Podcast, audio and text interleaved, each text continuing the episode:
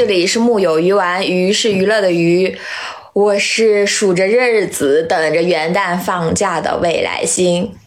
我是已经咳嗽了两个星期，现在还在咳嗽的蝈蝈。大家保重好自己，嗯，然后再去寻找快乐，马上就要放假了。那我们就是又到了年底的时候了，又到了我们木有木有鱼丸一年一度的。就年一度年终嘲笑大赛，嗯，吐槽大会又来了啊！对对对，一年一度年底吐槽大会，我们就这样叫。对，我们叫一年一度吐槽大会，可以啊。我们去年也叫这个名字，你们是收了这两家公司的钱啊？没有，就是单纯的直接点大名，他下一次给我们花钱，收我们钱。这两家公司是我们的大学，我们学习。我今天就叫郭蛋，没有人可以给给我改过这个名字啊。好的，然后那个。大家应该也听到声音了，是这种环节呢，一定是少不了我们另外两位乐子人组合的搭档。我们先请那个还在咳嗽的半仙老师打个招呼吧。我我是被锅锅造谣跟爱豆谈过恋爱的王半贤。不是有些人男爱豆男爱豆，有些人 真的谈过吗？到底是假的？我在想吗？有些人半夜三点钟还在看着男爱豆的视频流泪，还有资格说这话？大家好，我是 在一群阳过的人 中间，已经走到快到总决赛的，现在还是没有阳的叉叉。呃，然后我们这一期节目。是有合作的，我们有爸爸了，我们又有爸爸了。对，呃，首先是要感谢大家陪我们又度过了一年。我也听说很多朋友是就是熬夜听我们的节目，也不知道大家是出于什么样的心态听我们这么长的节目，半夜听。就是有人说催眠，然后发现越听越睡不着了。然后这一次呢，我们也就是刚好我们的那个找到了爸爸，爸爸呢也是我们一起的一个熬熬夜好搭档，就是可以跟木有鱼丸一起跟大家一起熬夜的。也就是我们的兰蔻发光眼霜，那就那天拿到这个爸爸之后，魏来星老师给我发微信。跟我说，你知道吗？蝈蝈一串感到，我说咋了？我说咋了？是咋？那个北京要放开了吗？他说，他说不是不是，那时候还北京还没有放开。他说我们有爸爸，我第一反应没反应过来，我不是早有爸爸了？他说我们配吗？这个爸爸？我说我说什么？他说兰蔻，我每天都用兰蔻。你知道吗？这种品牌是我们那个公司的那种 B 端账号，就是每次采访都跪着互相去求能不能找到他在中国区联系人。我当时第一反应也是，我们公司没有做成的事情，我跟文来星两个人居然做成了，你知道吗？我看到兰蔻来找我的时候，我就有突然有一种双向奔赴的感觉，因为我在我买的第一支眼霜是我在十八岁的时候买的，然后我今年已经二十八岁了，我还在用这个牌子的眼霜，都是兰蔻的眼霜。对，就是有一种。现在叉叉叉老师一边听未来星老师感慨，一边在抹自己，我要在眼睛上抹兰蔻。对，他们送给了我一瓶兰蔻。对，因为就是我三十年我没用过眼霜。这是我第一次用眼霜，就用到了这么大的品牌，这让我以后？哎，观众肯定以为我在拍马屁，但不是，这真的是我用的对第一瓶，因为我原来不护肤。就是我们今天来，我们今天是在叉叉家录那个播客，然后也是我们第一次来叉叉家，因为这个兰蔻眼霜它本身就可以说是它的主要功效就是淡化细纹和改善暗沉，太适合就是每天晚上三四点钟还在给我发微信的叉叉了，所以我就带给了他。然后既然说到这了，就是我们说到了熬夜好搭档兰蔻，我们就先分享一下个人故事怎么样？大家的熬夜印象深刻，今年当中熬过的一夜，好不好？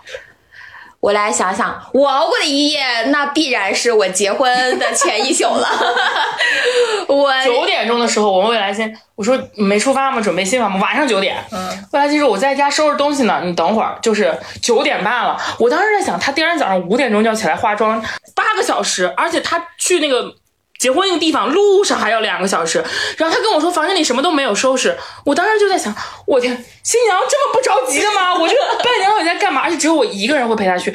这个事情是十点半，他告诉我，我说新哥不去吗？就他的男，他的伴，他说新娘晚上怎么能让新郎一起？我想起来十点半还给我发微信让我过去的。对，因为我是我哪么至于？我十点半才知道只有我和他两个人，那时候还在看到了吧？这到底是谁的婚礼啊？这能怪我克吗，同学们？就是我们到那个他那个婚礼那个地方已经十一点了，到十一点已经开始可以算，只有一个小时进入第二天了。到了那个地方，未来新的第一，我十一点钟我们才出发。这十一点半，快马上十二点到了。我来新第一件事不是他带了有七八个大箱子，里面全都是，至我想着你至少这个新房得贴啊，那个红纸啊，什么蜡烛啊，你得给它贴起来挂起来嘛。然后我来新第一件事情是，蝈蝈我要躺一会儿，你饿吗？你俩根本不想结婚啊，只想跟你在一起，因为他不想结婚。我当时非常崩溃，我就眼看着我的新娘躺在了床上，拿出了我的 新娘没有？拿出了手机，然后开始摆烂了。我看见七个编织袋，我在想，这都不用拿出来了吗？那你你你怎么去装点你这个房子呢？因为我跟大家说一下新娘的心态，就新娘会在此之前经历很大一波折磨，你知道吗？就会琐事非常的多。三十遍，我这婚不结了。跟我跟我说过至少三十遍。为什么跟他说？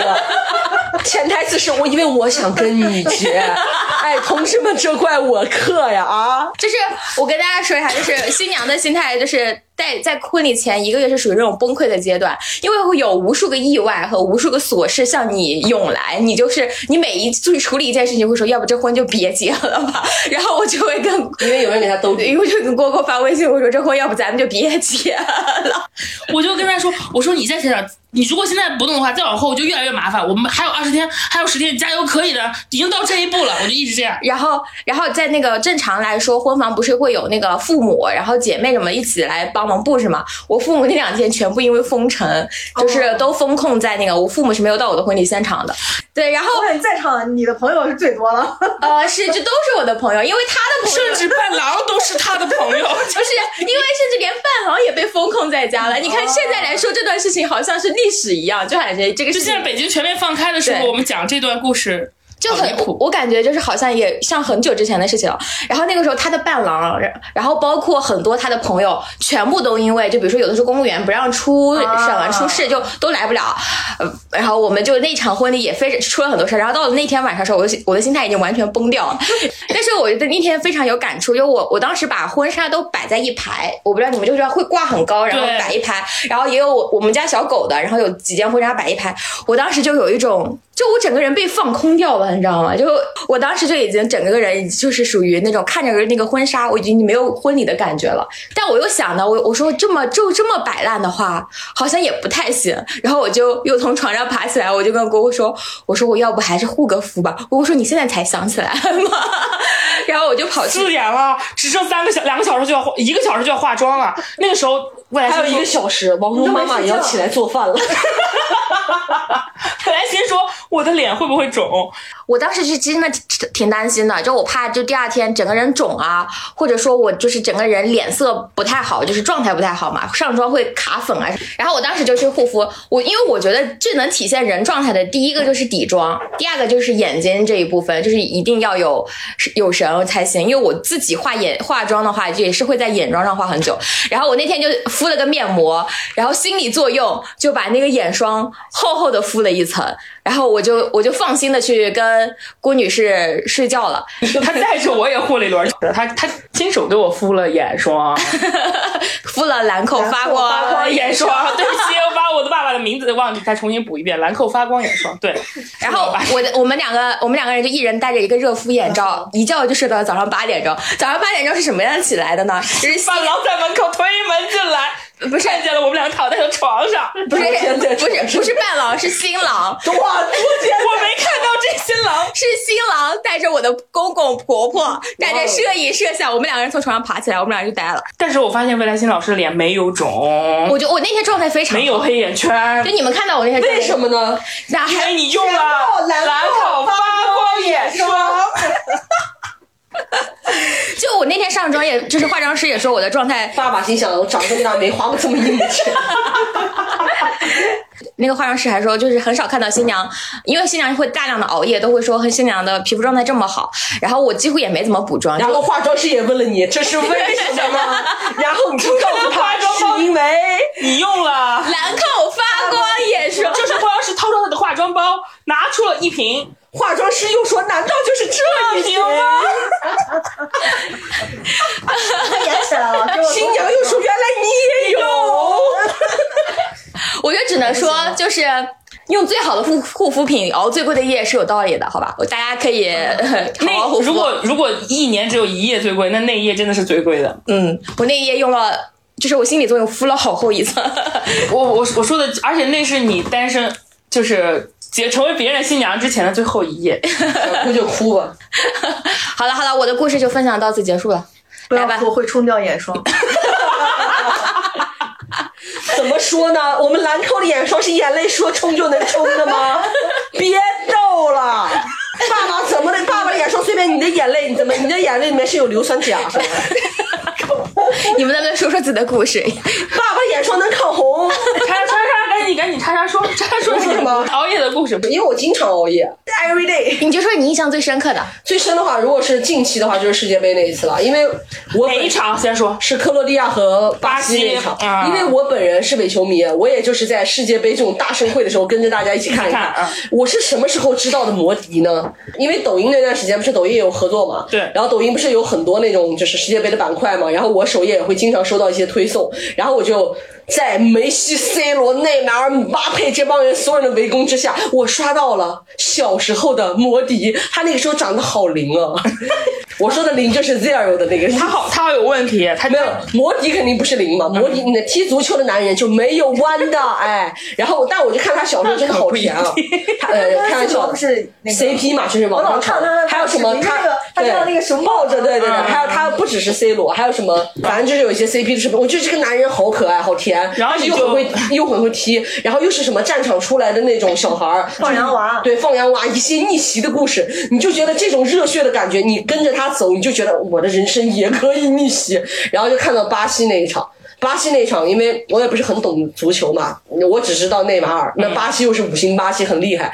你看到克罗地亚这种国家。这么对吧？艰难的走到如今，又看到一个三十七岁，他是三十七吧，然后走到了如今，就带着一帮对吧队友走到了现在，然后又面对巴西，竟然最后又赢了，而且还是拖到加时，加时的后面又进了一球，拼到了点球，最后点球又赢了。你知道这一切的这种心路历程，这一切的过程，你就会觉得天哪，好燃啊！嗯，这个世界上我不喜欢看《王者归来》，我只喜欢看这种你知道翻逆风翻啊盘，逆风翻盘就背水一战，就是这种啊要死要死，然后我就觉得很兴奋，然后就是兴奋到法国跟阿根廷那一场，我压根就没看。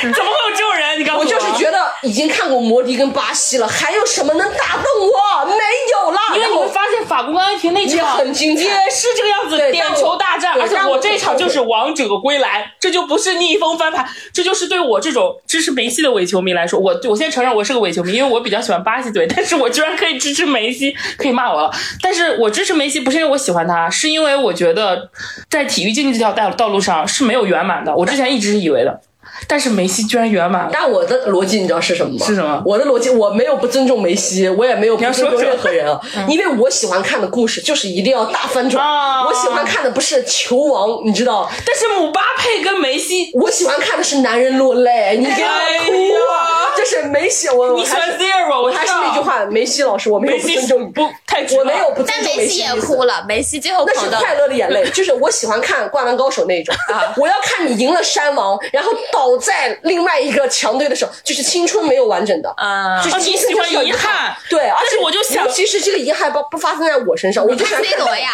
C 罗那种遗憾，但你会发现因为 C 罗遗憾的太早了，因为那这样的话，你应该很喜欢看体育竞技，因为体育竞技就是你说的，他永远没有圆满，他的终点一因为我定是老将的遗憾因为。我不要脸，就我喜欢的人不能这样。我其实喜欢那种就是年少成名一直往上，就是他就是就是他是一个传奇的故事，卡卡，他人生没有什么遗憾，就不不存在那种一路风光。我就是想看，就是这种球王没成，最后他又要再一次远远的看着大力神杯，就是很喜欢看这种，啊这种很喜欢看这种操蛋的。但是我虽然我我之前一直以为会是这样的结局，因为我真的没想到梅西就阿根廷能踢赢法国。我这个尽管我很想看圆满，但是我其实心里是我没有那种体育竞技的素质，因为大家知道他能踢赢荷兰。我的我从我从他进八强就开始这样了，所以我一直以为最后会是法国赢，结果没想到阿根廷二比零。我当时我的天呐，我当时真的很激动。我是个伪球迷嘛，我就不关注其他所有人，我就知道几个球星。但我在想，这样一个圆满的故事真的可以再一次发生吗？在一个如此知名的球星身上，因为大家都知道，在足球世界真的太难见到这样的王者归来了。然后我就在想，梅西，我就转发一个动图，就那个敲敲木鱼杆的那个图，每敲一下就是阿根廷功德功德功德。我是有一个朋友，是真的非常喜欢梅西，人家是真球迷，一个男孩儿，啊他知道我是毒奶。他比赛之前不是说跟法国这一场，就是他从他他们输了沙特，然后进了小组线出线以后，就是从开始荷兰这一趴走的时候，他就跟我说，他说你告诉我，你觉得阿根廷今年能不能夺冠？我就跟他讲，我说你是让让我说认真的吗？还是想要怎么着一下？他说我知道你是毒奶，你就说你最真实的感受。我就跟他说，我说梅西能拿冠军不可能，我说的上帝来了都不好使。他说为什么？我说你当巴西死了吗？我说你当姆巴佩不在吗？然后我说的每一个人全部被被我亲自干掉。然后后来就是那个当时克罗地亚就摩迪赢了巴西之后，我那个朋友立马给我打过来电话，他说巴西死了，他当时就很开心，他说我现在在问你。阿根廷能不能赢？我说我一句话放在这儿，这个世界姓母。然后，然后我，但是，但我还是那句话，我不是说喜欢他们任何人或讨厌他们任何人，我就是单纯的喜欢看。对不起，我梅西老师。你看不是你就不行。对对对。如果姆巴佩拿冠军，你不觉得非常的就得意吗？那种 I don't 得意的感 care，觉。因为我 I don't care 姆巴佩怎样，我只想让，梅西我只想让想梅西落泪我只想让阿根廷哭泣，你懂吗？然后我朋友看到巴西输了，然后他就说：“那你看法国这趴怎么说？”然后最后不是法国那一趴，我不是提前睡了嘛？那段时间不知道怎么就是生物钟给调过来，他十一点多给我打个电话，他说：“你要不要看一下？”我说：“我今天好瞌睡啊。”我说：“我摩迪看完以后，我再不想看，我觉得这个世界上不会再有比这更精彩的比赛然后然后我然后那个完之后，第二天就变成那样，第二天变成那样，早晨。我不是醒了嘛，就看到我这个朋友给我狂轰滥炸，就是意思就是说梅西赢了，因为他一直在给我微信直播，他知道我看不见，他说梅西赢了，因为你会发现，因为后来不是这场赢的毋庸置疑，没有人可以质疑这场比赛因为。后来姆巴佩不是连进三个嘛，就是尤其是有几分钟短时间内连进了两个，我那个那一段这时间是赌心态，我当时崩溃了。我那个朋友给我发了一连串那种你为什么崩溃？生不如你不是看故事的。人吗？我就想梅西赢啊，他想梅西赢我想梅西赢啊你知。道他看到二比零的时候，他已经很开心了。他说：“我觉得我可以睡了，一定拿回。”哦，不，不是，不是，是我看到第二下半场还有二十分钟的时候，我说没问题了。就在我说没问题的时候，阿豪，我们路过我们不跟阿豪老师发了三个感叹号，我心里咯噔一声，已经重新调出视频，怎么短短你两不？觉得如果姆巴佩在后面二十分钟赢了，然后得了冠军，更这个故事更精彩吗？你说对于对于谁来说更精彩那？当然是对于是，对于对呀，那我是支持梅西的嘛，对大巴黎来说更精彩吗？我跟你讲，那个后来阿根廷不是赢了吗？我朋友给我转了二百块钱红包。因为这个，因为这个他说他说神秘的东方力量，然后他后面就已经疯了嘛，就开始微信给我发，就是类似于什么圣马丁我的爹，就之类的，已经疯了。完了，这熬夜说完了吗？嗯，还有什么熬夜？非常精彩，非常精彩。好了，莎莎老师的故事已经分享完了，而且他那个熬夜的那天，看来我们很多人也都在熬夜。嗯，来来来，我们听一下郭郭的那个熬夜故事。他说了巴西那场了，啊，不是跟你结婚那场，不是他还有就每一个人的熬夜故事都有我。那我说一个自己的熬夜故事吧。没有每个人的熬夜，是我的熬夜故事，你一插进来，好，我的熬夜故事，哦，那我的哎，又是郭郭插话喽，我的熬夜故事里有你们，有你网暴们。网暴他。就上一次就是中秋节吧，那次是在我家，那个时候我们还有直播，每周有个直播的栏目跟而且。我们的直播栏目时间特别晚，我们是深夜女主播，对，反正就那天晚上我们很开心，然后对，因为那天还有个大瓜可以吃。对，我而且我们那天好晚呀，我们那天直播完就十一二点钟了，然后几个人又叨叨叨，因为我们如果几个人聚在一起，真的是没有能够早结束的。我们到家，我感觉我都得两三点了。关键我第二天还要骑车，你知道吗？我记得那天就中秋节嘛，我第二天就是是我买了单车之后第一次参加骑行活动，然后我第二天就大家都是，你知道骑现在骑车的女生都好漂亮啊，就我不知道为什么，就是 每一个人美，你美，你最美，你每一个人状态，我我就我就开，因为我看过他们几次骑行的那个，因为美女就是喜欢出去溜达嘛。可能是拍照向世界展示自己的美丽吧。和有钱。然后我，然后我第一我是在阴阳美女，然后那个我就我之前看过他们骑行活动的照片，然后我就想说，我给你妈的给你们熬到两三点钟，我明天该怎么办呀？然后我就还是，所以我我今年已经很少护肤了，其实因为我今年比较懒，但我每到这种就是要见人的场合，就会认真的护一下肤，非常好。我那我第二天用所以你用的是什么？兰蔻发光眼霜，哎 这么硬，爸爸能接受？就但这很符合我们节目的调性。我跟你说，根本就不硬，好吧？我就我就这么跟大家说，大家可以，大家现在都都知道我的微博，大家就去翻我九月十二号的微博，我那天状态有多好，大家进去看照片，好好不是怎？么，你比你结婚那天状态还好是吗？两天不相上下，大家去看吧。我的置顶微博就是我结婚当天的微博。为什么不相上下？因为两天都用了。一起说兰蔻发光眼霜。你看为什么每一次他那么关键的时间用兰蔻发光眼霜？因为那就是他发光的时刻。他为什么能发光？就是因为用了兰蔻 发光眼霜。我跟你说，你马上公司就有新业务了。我也觉得，经过这期播客之后，很可能兰蔻跟你合作了，莎莎你。让爸爸爸爸把把我回头把你微信把我推给微信推给爸爸，可以不合作，赞我几瓶，赞助你一档脱口秀 solo，我也想每一天发光的时刻都有兰蔻发发光眼眼霜陪我在身边。对，好了好了好了，然后那个呃，你有熬夜故事要分享吗？我每天都在熬夜，我没有故事。哦，我想起来了，我有一个熬夜经历，说是我去看的那个呃，就是选秀绝唱那个决赛绝唱的决赛啊，不是是你，是那个是是幺零幺哎对啊，对对，你不是还跟那个完了名字我记不得了。利路修老师合影了？创造营啊，对对对对对，刘宇那跟他合影了。一届嘛，对吗？对对对，跟他嗯合影了。他不用一天抹那么多次的。我就是想每天发光叉。叉今天已经第三遍打开了口，发光眼霜送给他那瓶，他就想用完了把你那瓶拿走，知道吗？这也不是你一天的量，朋友。我现在整个人在发光。你们知道啊，《X 战警》里面有一个人要戴着眼镜儿吧，因为他是镭射眼镭射眼。我现在就是他，我必须要戴着墨镜跟你们连线，因为我刚才用了兰蔻发光眼霜。那个半仙老师讲完讲完，但总决赛的话需要熬夜吗？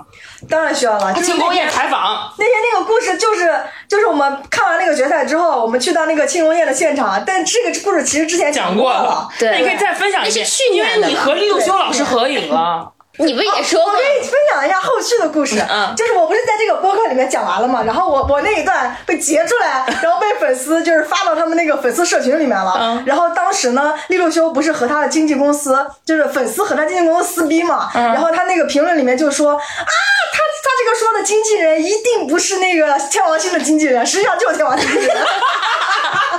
太像屁然后，然后那个粉丝说，天王星的经纪人绝对不可能对利路修这么好，肯定是另外一个人。不啦不啦，是说，我看过，说是利路修老师的朋友，我关注利路修老师的超话，他的超话都在聊这件事情。在线辟谣了，在线辟谣了。再先辟谣了啊！来吧来吧来吧来吧！好了，我们熬夜的这个故事这一趴就是到此结束吧。欢迎大家也在评论区跟我们分享分享自己的熬夜夜故事 嗯对对对，十二点之前睡觉的人，别跟我说你在熬夜啊！我先明确一下，至少得熬到零点之后。那我们就正式进入主题，就是我们这一年的回顾。我们先聊一下电视剧吧。我觉得今年的电视剧的，就是给我感觉就是类型变得非常的多，就跟往年还挺不一样的。就火的每一个时期火的类型都特别不一样。开年就火的是开端，然后人世间，在这个人世间上补一句啊，就是去年去年监制录这个年终盘点的时候，有一个期待项目，你说的很期待我说了人世间，我说这个戏一定不会差。现在大家可以把郭郭预言家打在评论区，我要自己歪歪一下。人世间后后边就是梦华录，然后在后边就是苍兰诀，嗯，然后还有什么底线啊，还有猎罪图鉴，就是大大家余生请多指教。嗯，然后还有我想想还有很多小小而美的项目。对三月有了新新工作好看，我喜对，欢。然后还有那个正义的算法啊，还有那个胆小鬼也不错。然后还有那个消失的孩子也好看，超越超越超越是下半年我就离开前司了，我就不看，还有我们 我只知道上半年的作品。万千我们马丽老师捅刀，你知道吗？这个人，我们马丽老师因为超越拿了金鹰最佳女配。让我们恭喜马丽老师。你们这个莫名其妙的评论是在想这是什么奖还是怎么样？就是不是一你在想他这个角色，我们继续说，我一定要把我特别喜欢的唐朝诡事录放进来。啊啊，对对对，下半年还有什么？还有底线呀风，吹风吹半夏，然后哦，对，我就看了《风吹半夏》嗯，风吹半夏啊，然后那把破万的项目都挨个轮一遍。还有幸福到万家，幸福是上半年的。对哦，《幸福到万家》比较一般，说实话。还有那个青年日常嘛，你都忘了这个。啊，对对对，星星星日常在我这儿也一般。今天日常我在你这里只是一般吗？我不是我是我看了，就是我们两个都觉得这个戏有点等会再说。对我我是觉得我可以理解为什么它能火。就我觉得今年的整体的项目类型变得非常的多样，嗯，就是你就比如不管有悬疑的，然后有那种像人世间这一种年代剧，然后还有像风吹半夏这种，我觉得尤其是爱奇艺，可以感觉到它的这个类型非常的多样。我觉得它是比其他流媒体平台就明显在风格上面更就是更多样一点儿。就更敢尝试嘛。嗯那我从资本市场来分析，它的资本市场的压力是最大的，嗯，对，因为很明显他背后没有爸爸了，而且他 是他是率先非常明确的提出要搞就是这种要正向盈利的，他是有明确提出口号跟。当然，芥末资料大家都在说，但是我觉得他的他的经营压力是最大的。而且我说实话，我纵论各个平台来看，我觉得爱奇艺在创新上一直都还蛮领先的。我们刚刚提的剧其实很多都是爱奇艺的，而且它就是风格很不一样。现在剧本法其实我也非常喜欢。嗯，对，我觉得这个东西其实就是爱奇艺身先士卒，嗯，你腾讯、优酷迟早会跟上，我觉得这是一个很好的良性竞争。其实优酷今年的戏也很多样，你像年初的《幸福到玩家》，咱不说口碑啊，咱也不说咱们每个人的看法，就是项目多样化。呃，对，就是那个，比如说《幸福到玩家》。然后它也有那个那个景呃那个重生之门，然后也有那个热巴和任嘉伦的那个戏叫啥来着？与君初相识初相识然后后面又有沉香如屑，又有赤道，冰与火对，又有冰与火、赤道、胆小鬼，还有打火机，对吧？它也很哦，对，还今打火年，机公主群，嗯，对，今年打火，机也其实腾。讯也也挺丰富的。你像猎队图鉴，腾讯其实也买了，嗯，然后开端对开端也是腾讯的，嗯然后那个梦华录。，嗯，对，星汉灿烂，其实也很多我光说星汉灿烂，星汉灿烂今天数据多好呀！对，其实《且试天下》一 戏戏剧也数据也不错，其实。但是我曾经对现在一部戏一直都没播，单体啊，对，那我们就每个人都开始说一说自己觉得呃印象深刻的，就自己喜欢和印象深刻的项目吧。先从半仙开始吧，因为刚好半仙看过的也不多，主要是 比较好选。我说下半年人不在娱乐圈了。对，来来来，我们听听半仙喜欢什么。我觉得要夸的话，我就想夸一夸《风风吹半夏》。我觉得这个戏它就是，呃，我本来以为它会是一个披着又又又是一部就是披着那个呃职场剧或者披着年代戏的一个爱情戏，呃，但是我看它就是我看这部戏的时候，我第一个感觉我是觉得它呃有一种。呃，它既有那种戏剧感，然后它同时又有一种厚重感在，它会让你觉得看这部戏的时候，呃，第一个是你得到了这种戏剧的爽感，第二个是你觉得你在看一个还不错的东西，就有一种，就有的人看剧他他也会有一种那种虚荣感。嗯，就是比如说，我看的是一个很制制作很好的剧，或者说我看一个逼格够的剧，《风吹半夏》就能给你这种感觉。它既能让你看的时候觉得，我作为一个女性观众，我跟着赵丽颖一路往上，然后我从一个小小的，对我从一个小小的收破烂的人，然后我一路做到公司的老总，然后就是就是我我又要当法人，然后我要把就是那跟我一起带这长大的兄弟们都带起来，就这种感觉真的看着很爽。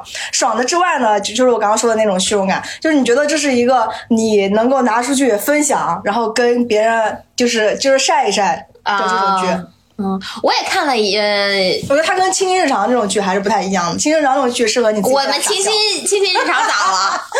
当然我这道菜也不是我太我必得说，因为我是新日常的原著粉啊，大家都知道他的。嗯嗯嗯呃，当然就是这部戏的改编已经到了我这个原著粉都没办法骂他的程度，因为他完全就是给了我们作者钱，然后重新原创一个故事，而且他他甚至连名字都没用原来的名字你有。没有办法用嘛？因为它是它是清朝戏，呃，女主的名字是一样的，就是而且我我非常理解，作为行业的人，我非常理解他为什么要这样改，因为原著根本拍不了嘛。你清朝宫斗残酷，我觉得他这个，我现在是这个戏给我最大的感受是《清新日常》，它嗯告诉我改编这个事情啊，你现在是不要不要。想最大化讨好原著跟 IP 粉，虽然我是、我就是一个 IP 粉和原著，但你完全跳出来，我们就是完全去重构一个故事，结合现代女性的思维去重构一个故事，其实是其实可以的。而且你看这个过程，你作者赚到了版权费，然后你有了 IP 的流量知名度，然后我原创了一个新的节奏和故事。呃，我觉得如果你有这样的把控跟强编剧能力，其实是可以我觉得在这个点上，就是你做那种 IP 改编的人，尤其是你挑了可能早几年的 IP，真的要有一种超前的眼光、对超前的意识，你做这个改编。要《清新日常》，就是如果按照以前《步步惊心》那种改法，肯定不行。播不出来了都没怎么改，《步步惊心》就直接照原著拍了。因为你它最典型的你播不出来了，你政策上不，允许，你知对道吗？对对对对，而且它里面塑造的女性形象，反正就是当下的 对所有的爽点对以及女性关系，其实是非常符合现代的。虽然我觉得它可能并不深，但是它至少是把现在大众会想看到的女性关系去呈现了我。觉得《风吹半夏》它是塑造了一个真的一点都不靠男人的女主。其实我当时有我有采，我们之前有采访过爱奇艺的那个一个主管内容的一个负责人，他有很明确的跟我们说，他说他推荐项目推荐《风吹半夏》，原因是因为他觉得《风吹半夏》有一种有一种钢铁主义的浪漫，我特别喜欢用的这个词。他说，首先女主做的是钢厂嘛，是一个非常硬的东西，但是有一点呢，就是嗯，在这种年代创业剧，尤其是做这种钢厂这种厚重题材里，他说我们看到大把的男男领导，就他们是。大家可以想到无数张脸啊、李佳音啊、靳东啊 等等老师们，甚至是在这里演她老公的那个李光洁，对吧？但是她在这个故事里，她把这个角色放到了一个女性身上，这是非常大胆的，在小说端就很大胆。然后在影视改编过程中，她没有去给这些人去加很多旁枝末节的感情线和，其实她跟原著 IP 也也差蛮大的。这个这个小说，哦，对，其实前半段差的不大，主要是后半段差。后半段原著其实有各种狗血的剧情，因为因为。赵丽演那个角色已经成功了，她不像现在这个戏里面面临了那么多的官司，而且她并没有那么完美了。她在原著里，不管她的外形、长相，还是她的感情关系，以及她底下人感情关系，都更。可能说是更真实，也或者说更狗血吧，就是更符合大家想象中有钱人真实。而电视剧我觉得还是要美化的嘛，就跟他改名一样，他从野蛮生长变成风吹半夏，我觉得他想传递的东西也是不一样的。就是，所以我我个人理解，就是在一定程度上，我甚至觉得风吹半夏跟青一长是有共通之处的。他们在做 IP 改编的时候，他都是把很多晦涩的一面给踢掉，然后换成了很多亮色的东西。我个人更是风吹半夏的受众。因为我可能对于那种下饭剧的认知是不是甜一甜笑一笑吧，我可能可能是不是这种的，但是我非常认可这两部剧在改编上做出的创新。嗯，《风吹半夏》，嗯，我觉得它的寿命会更长一点，它的长尾效应。而且我自己是因为我前段时间不是看了那个凯特·布兰切特和那个杨紫琼的一个对谈嘛，嗯，然后那个对谈里面就是呃大魔王就说嘛，说他自己演的那个塔尔那个电影。然后那个电影的主角就是一个那个那叫什么一个呃指挥家，嗯，指挥家哦，我好像看过那一段。然后他当时就说说编剧还是导演来着，说原本这个人物是一个男性。嗯，然后他他的逻辑就是说，其实因为是杨祖雄先说嘛，说那个电影就是他的那个电影，呃，原本是找成龙来演嘛，也是个男性。然后那个谁大魔王就说，我那个角色原本也是他们写的是一个男性，因为他们想讨论权利。嗯，然后他们会觉得说，如果是一个男性的角色去讨论权利，你可能会觉得这一切顺理成章了。对，你可能就不会真的就是抛开这性别的东西去看权利本身了。嗯，于是他们会希望更突出权利，于是我来找一个女人。我觉得赵丽颖的那个《风吹半夏》也给我一个这样的感觉，就如果说这个角色是一个男性，他如果说只是从创作角度来说的话，他其实就流于表面了。对，嗯，就是你立马会跟对吧？男性，因为男性在这个世界里面，他就是。掌控就是油腻的，就是圆滑的，就是你懂吧？就是这本来就是一个很呃水到渠成的一个东西。但如果是换一个女性，首先是呃画面上就不一样了，观感上就不一样了。它那里面很多衣服还蛮好看的，我真的是而且因为是女性，你反而更能关注到这个人的不易，这个人他一步一步怎么走过来的。就是我觉得《青青日常》和《风吹半夏》它是完全不同的两种类型。就是我觉得《青青日常》它像那种。有点像那种成人童话一样的，你就乐子，或者你就像那种你你可能在看一看以前小说、看杂志前面有一段那种专门说笑话的那种，我都觉得有点媚了那个。他就是非常你每天吃饭的时候，或者说你呃到家的时候需要放点声儿的时候，你就听着挺热闹的。反正我看着我也挺开心的，因为我觉得他的那个剧本的节奏啊什么都做的，导演啊，我觉得做的还是可以的。你看着是。呃，挺 OK 的，但是跟无脑天众还是有一点不一样。对，我必须得诚恳的说，因为我觉得它里面加了很多我刚刚跟半天说的现代主义的东西。本来也不是无脑甜宠。嗯，我觉得《青青日常》你某种上某种程度上可以说它无脑，因为它所有的剧情的逻辑它不是建立在。真实场景之下的，它是那种悬空的感觉。就你，但你不能说它无脑的原因，就是因为它加入了 go have go 的希望它描绘的那个场景场景一样，就是它是一个。如果说你其他所有的都是很无脑，但是它描绘出那种女性跟女性之间的互助，我必须得说它是它是有点符号化的，或者说它过于理想主义的童话了。但是在我们当代的创作下，尤其是它的这个剧本创作周期。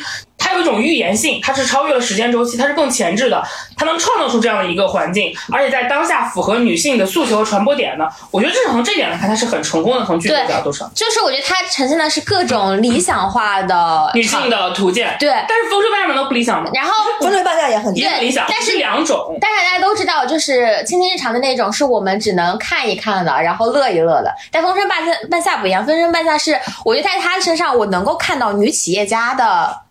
样子，就我印象特别深一个一个戏，就是他接了那个欧豪就是那欧豪那个角色叫什么来着？出狱，啊，对，接了欧豪，据说 欧豪吧，对，就是他，海清的神，就是他，你看他走在那一段，然后我觉得他是很擅长。就我觉得女企业家身上，她女性一定是给会得给她带来一些呃跟男性不一样的地方，她处事的方式也好，然后她呃作为女女性的这一个特点也好，我觉得她在那一段戏就展现的非常的。好，就是非常有幸福，而且甚至是有代入感的。你是个，你是感觉就是在自己的生活中，或者说会代入到自己的。你看《青天长》就不会，你《青天长》就完全是为了快乐，为了开心。而且这个角色找赵丽颖演，也有一种戏外戏内相辅相成的感觉。啊、对对对，赵丽颖，因为我我还是那句话，我个人言论不代表节目，也不代表本节目的赞助商 兰蔻发光眼神，就是纯一个个人的想法，就是我首先真是一个纯纯的路人。赵丽颖其实她各方各面都都不是我喜欢的类型，嗯嗯。但我一直怎么说，一直觉得她挺厉害的一个地方，就是她其实已经坐拥了顶顶顶级的流量，嗯，她已经坐拥了对于市场上任何项目的选择权。那我会觉得这样的一个位置的女演员，她其实在自己作品类型的拓宽上，还是有非常大的野心和想法的。对，你看她今年的项目，幸福到万万家家，然后我们就不说完成度了，我觉得如果是聊这些，其实《幸福到万家》，呃，《幸福到万家》，我觉得他在那里面的演戏，有些时候是是可以，就是他在呃赵丽颖，她有一点不稳定，但是她某些。呃，片段的剧情能够让你觉得演的还是还还还是其实还是很不错的。我我在《风吹半夏》里面，我有一个印象很深的一个剧情，就是他从俄罗斯回来，那个钢不是降价了吗？他等那个钢。他一边躲债，一边等那个钢的价格涨回去。他听到那个钢价格涨回去的时候，当时那个镜头不是拍他侧面那个笑吗？嗯，他就是那种劫后余生，整个人非常的沧桑，头发巨蓬松，那眼眼角的皱纹都都皱着，他笑起来那个那个褶子都能到太阳穴。但是你就觉得那一刻，你真的能够你真的能够理解这个企女企业家开心，就他的那种喜悦这个女企业家，就是她真的迎来了生意的转机那种感觉。我自己的感觉是我一直觉得赵丽颖的演技她颗粒度有点大，就是他的演技演戏他不太细腻，所以他有些时候确实对不太细腻，所以说我不知道是他对于角色的理解就就到这个样子，还是说他表达不出来。反正我是觉得他对于面部的控制啊，包括他自己运用自己的肌肉啊，运用自己的表情，我觉得都觉得他处理的其实。比较粗糙吧，相对来说，他可能真的要遇到一个合适的角色，一个合适的场景，一个合适的剧。但我觉得这又怎么样呢？其实说白了，我很喜欢汤唯，但其实汤唯的演技。我觉得也是仁者见仁，智者见智。那我觉得 就得看在哪个位置。那人家韩国为什么就能因为他的气质给他量身定制一个作品，最后人家就横扫奖项，对吧？去去了戛纳拿青龙，对吧？各种横扫，那我们也未尝不可嘛。我不觉得说，嗯，所有演员都要像周迅一样演什么像什么吗。我觉得都要像章子怡一样巩俐。我觉得这个本来就是另外一个境界的事情。那我觉得赵丽颖如果在她这个程度做成这样，我觉得已经很好了。而且她已经是少有的演员里面还有在认真选戏拍戏的。但我是觉得这个东西。就是个人的选择吧，有些人会因为赵丽颖这样的选择，他奋起直追；有些人可能就走向另一条路。但我觉得这个东西没没话说，我只能说，我赵丽颖真的不错了，好，那我补充一点关于这个项目的吧。我想说的就是，我看这部剧的时候，我有时候会在想，如果赵丽颖这个角色让海清来演会是什么效果？然后我脑海中出现的形象是一个完全不同于赵丽颖塑造的，我觉得她会塑造出一种那种。不能说土吧，但是会不会不会很好看？求了老命。我我我根本觉得她不会很好，她会她会是一个男性化的女女厂长。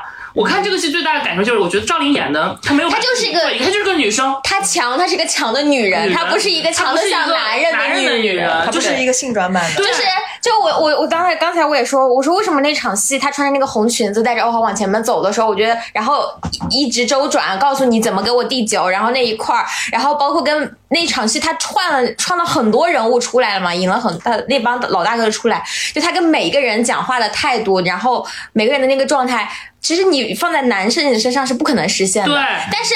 他就这就是一个女人，这是个女性的特色，她有那个细腻的捕捉细腻的情感，能够捕捉到她应该怎么跟这些男性去相处。他的酒肉文化也是完全不同的，而且包括服装造型上，我就是我刚刚举的例子，大家想象一下就知道。比如说，如果这个戏是海清老师演的，或者是叉叉老师很喜欢樱桃老师，这就 咱就不说别，就万里下次我镜头里叉叉老师。万里老师我《万里归途》里的那个樱桃，你看那个造型是那种风尘仆仆。如果同样是风尘仆仆，他们会用什么样的服装造型？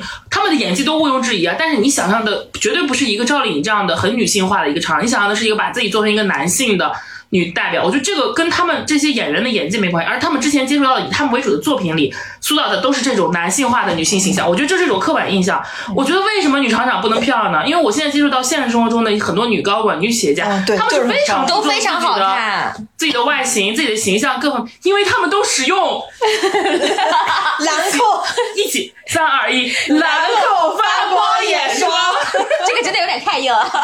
没有没有，就是我呃我我我跟半仙采访过很多嘛，平台的很多女高管啊、负责人，都很漂亮。她们都很漂亮，而且都那我挣钱干啥呢？我不就是为了有更好的生活？啊不一定是脸，但是气质。对啊，他们不会把自己打扮成一个女强人那样的形象，即使是有一些并不那么注就是重那呃，郭郭刚刚说的那个女强人是那种去女性气质气质的女对强人，她们每天只会穿那种深色的西装，西装，然后去短发，短发然后一丝不苟的那种，其实不是，其实大家生活中还是就是很有女性呃魅力的而他们的管理方式、他们的谈话技巧也是完全女性化的表达。嗯他们你能感觉他们身上完全不同于你跟男男领导对话时候感受到的是完全不同的两种魅力。就是如果是正向的话，所以我觉得这部戏给我的比较正面的感受，其实这块也有。嗯当然这是原著的，我觉得你刚刚说的那个女性化的情节，我想补充一个，就是他们当时刚跟欧豪那个角色相遇的时候，他那个赵丽颖那个那个角色，就是因为看着欧豪觉得他可怜，对他马上就把这个钱借给了他。我觉得这种就是这种怜悯心，其实我觉得也更多是女女领导女就是更性身上会有那种更强的共情能力，嗯共情能力然后对，就我觉得她是女性身上跟男领导非常不同的一点。而且我觉得这在本质上一种现代是一种现代化表达。虽然它的故事是历史故事，因为原著里面这个形象是并不好看的，他是一个故意把自己吃胖，然后因为他要显得自己很男性化，很有，因为如果是一个美女，她担心她自己镇不住这个场子。哦，而且原著里她还是一个处女，处女，我的，天呐，就是，而她是可以，她是一个，但他对待感情又，在后期他有很多对他兄弟的一些奇怪的线，这些我我我也不想说，但是我就觉得，我觉得他他的塑造可能是符合时代的，他是一个符合时代背景的一个东西。是的但是当我们影视剧做表达的时候，他要考虑的是现代的女性精神和女性诉求。我觉得在这种情况下，他去加一些所谓的童话或者那么理想化的东西，嗯找一个漂亮的女生来表达，他表达的时代精神是不同的，因为在我们当代去看。它身上折射的是我们当代对女性的需求。那我会希望现在的女性的高管、女企业家，我们看到的是我们当下的，她是一个美丽的，不同于男性的。在电视剧端，虽然我我觉得有些美化，让她我看到网上一些争议啊，觉得她的时代背景不真实，没有原著那样，让你太好看了。但是在我看来，你做艺术改编和表达，你是需要有这种时代的气质在的，嗯，是符合至少是符合我们现在的这一代女性的。而且我真的很喜欢她的好看，就她的那种好看是，我终于看到一个就是大女主的戏，她没有磨皮，没有那种奇奇怪怪的那种逆光滤镜。就我看到有好多张的那个，就是好多的镜头里边，赵丽颖就是像刚才她说的那个那个，可能皱纹都已经呃到到太太阳阳穴穴了，然后就是甚至那个我我不知道有他们有人也说他那个发腮啊，就是这里这里有一点，但我觉得好好看啊！就是赵丽颖在这一部戏里边的而且我很烦有一些观众。就是嘴上又在说你们这帮中年女演员为什么还在演甜宠，为什么还在演古偶？但是有人开始不演了，你们又开始挑剔说人家丑，不够美，你你们有病 病吧？吧！我觉得李主骂所有，就是我觉得很多说这种声音，他本身是另一个女演员的粉丝。我觉得两边的这样粉丝，包括我可以说另一部剧《杨幂的二八定律》里面，也有人抓着杨幂说她又。你说她演技有问题，说她表演方法，我觉得也算。你说她丑，我真的完全不理解，没劲，真的没劲。因为我想着啊，就是。呃，我觉得你要是章子怡演那个电视剧的时候，不是有人说她那个年龄不应该啊这也不应该演年轻时候的。其实包括像我选的周迅演《如懿传》的时候，前面不是大家也在说她吗？那个我都能理解，因为那个是说实话，我不管是剧剧组因为导演因为什么原因去这么安排的，可能有一些故事层面的东西，或者有一些真的是接戏与不接戏或怎么样无所谓。那我觉得那个被说合理，因为观感上确实不合不合适。嗯，但是杨幂跟赵丽颖演那个三十多岁的女人，长成他们那样，还说人家丑，你二八，首先杨幂演的就不是十八岁的小孩儿。咱不说那剧，咱也不说杨幂演戏，但是我觉得你单纯说你挑剔杨幂的状态，哎，说她幼老，我觉得你可以说她的演演演法，你甚至可以挑剔她的她的表演的表演的东西，但是然后人家少女的时候又要说人家卖少女营销，我对你这话都让你们人。家脸跟当然我知道，可能不管是很多东西，不管是艺人主动还是怎么着，但我觉得舆论不能这么搞，是不对，是不能这么搞。我说实话，就是我我我也在呃每次刷微博的时候，甚至是在一些群里面，我发现大家真的很对女演员的要求已经高到让我有一些有的时候就有点不太能够理解。就是我们工作当中是会经常会看到一些女艺人的，就真的她们生活中真的已经好看到我都会怀疑我跟他是不是同一个物种的几程度。就是那个脸小的，那个腿细的，我那个个儿高的，妈！就我我也跟大家说过，我看巩俐，包括看那个辛芷蕾的时候，那个观感，就我在那个平时看到他们的照片也好，视频也好，我觉得他们都是那种大女人，然后骨架很大，然后就是呃也比较丰腴的女人。但我在现场看他们的头真的好小啊，然后脸也好小啊，整个人也很瘦，精气神。就巩俐站在你面前，你敢说她现在五六十岁了，她今就三十出头，不能更多了，就是这个程度。但是大家还在会说她的，就是大家还会在挑剔女明星的身土状态，就是所有的女人，其实，在现实生活中都已经好看的巨瘦了，但我觉得现在很好的一点是，我这一次刷到小红书和抖音的时候，我发现还是有很多我们的朋友们都已经开始，就是已经不地不会再陷入这种。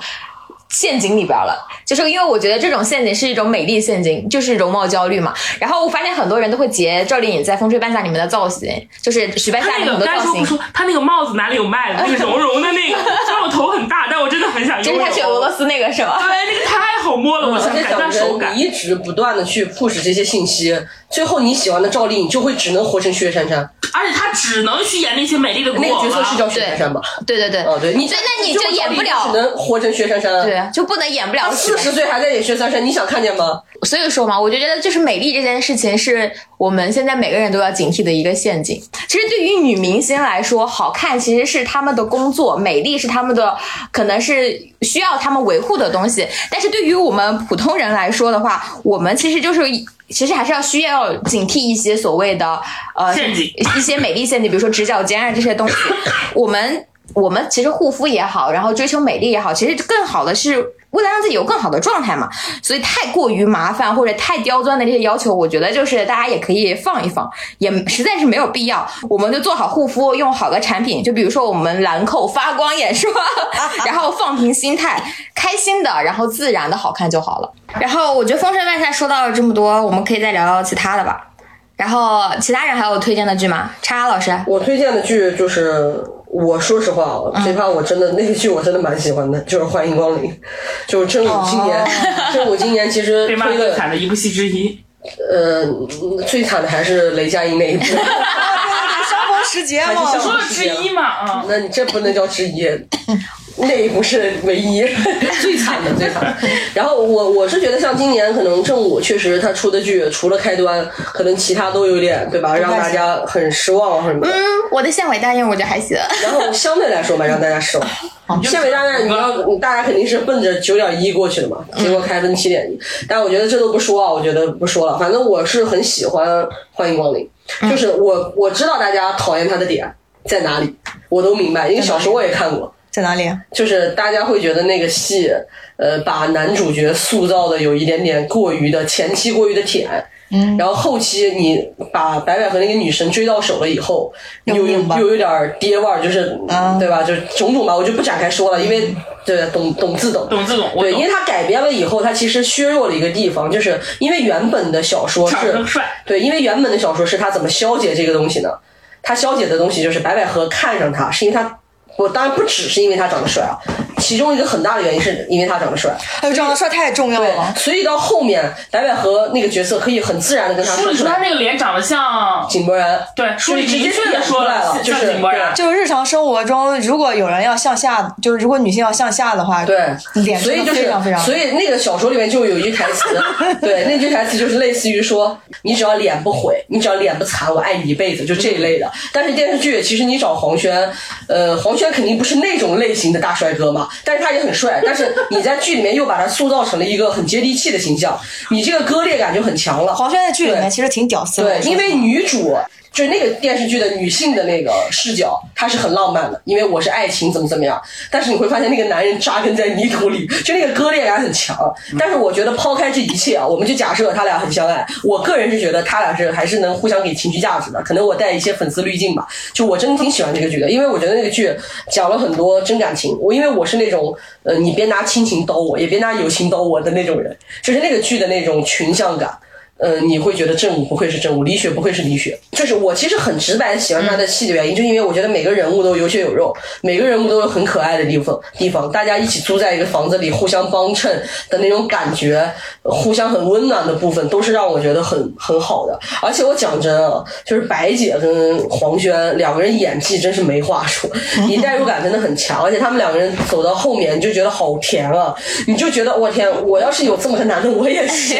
看门怎么了？他看厕所我都可以，就是你还是能被那种爱情感动，尤其是那一段时间我状态也不太好，你很容易在文艺作品当中去找那个爱的瞬间，就是他重新让我 get 到了爱的美好，就是这个我觉得很对是，就是人累的时候，你看那种对就是正对你口味的剧的时候，你会觉得非常幸福。而且那个剧我觉得没有，就是拍的还是不错的，大家喜欢看的人就是会很喜欢那个路子，你要是 get 到的话，就是我，我就我也挺喜欢的，因为我觉得他是他的那种所谓的漂浮，其实是类似于就是。给了一些普通人可以浪漫的可能性，就是展示的那种可能性。我我还挺喜欢在就是这种呃普通人，或者说甚至在我们看来有一些稍微底层一些工作的人身上的这些浪漫的尝试，就是可能是它不会产生实际的作用和经济价值，或者说能帮到你的人生什么，但它的的确确让你的生活变得更好了。我觉得这种浪漫的可能性是我们很需要去抓住的，我们自己也需要有这个能力。还有什么？我还挺喜欢什么最伤我心的一部《一起同过窗三》。听他老师讲我对我对这个戏真的又爱又恨，因为这个戏其实，嗯呃，我跟大家打个邪欧广告，就是他一起同窗窗二可能在优酷的那个版权到期了，现在腾讯一起把它买了，所以一二三大家都可以在腾讯看了，可以去给我们一起同过窗二刷刷弹幕啊，现在弹幕非常的苍凉，因为因为换了一波，换了一个平台，没什么弹幕了，就一起同过窗三，我觉得不管是什么样的原因吧，反正最后呈现成这个样子，我确实是又难过又开心，你好像难过就是有那种确实。就是终于拍出来了，哈利波特没有哈也瑞，也不是说自己的丑孩子吧，就是你还能看到很多毕导的一些用心，你也能看到演员的努力，但是确实味道不是那个味道了。因为我之前也跟他们开过玩笑，我就说哈利波特换了哈利波特，还珠格格换了还珠格格，甄嬛传换了甄嬛，就是因为你要知道那个吴宇泽演的那个陆桥川就是这样的一个灵魂人物。但是我说实话，因为太爱这个故事了，太爱这帮人了，他不仅换了哈利波特，他还换了杰克罗琳。对，导演换了嘛，而且你能感觉太到离谱了吧编剧层面你也能感觉到这个戏是有有一种支离破碎的感觉。但是我就是怎么说，太爱这个故事了，嗯，我看进去了到最后。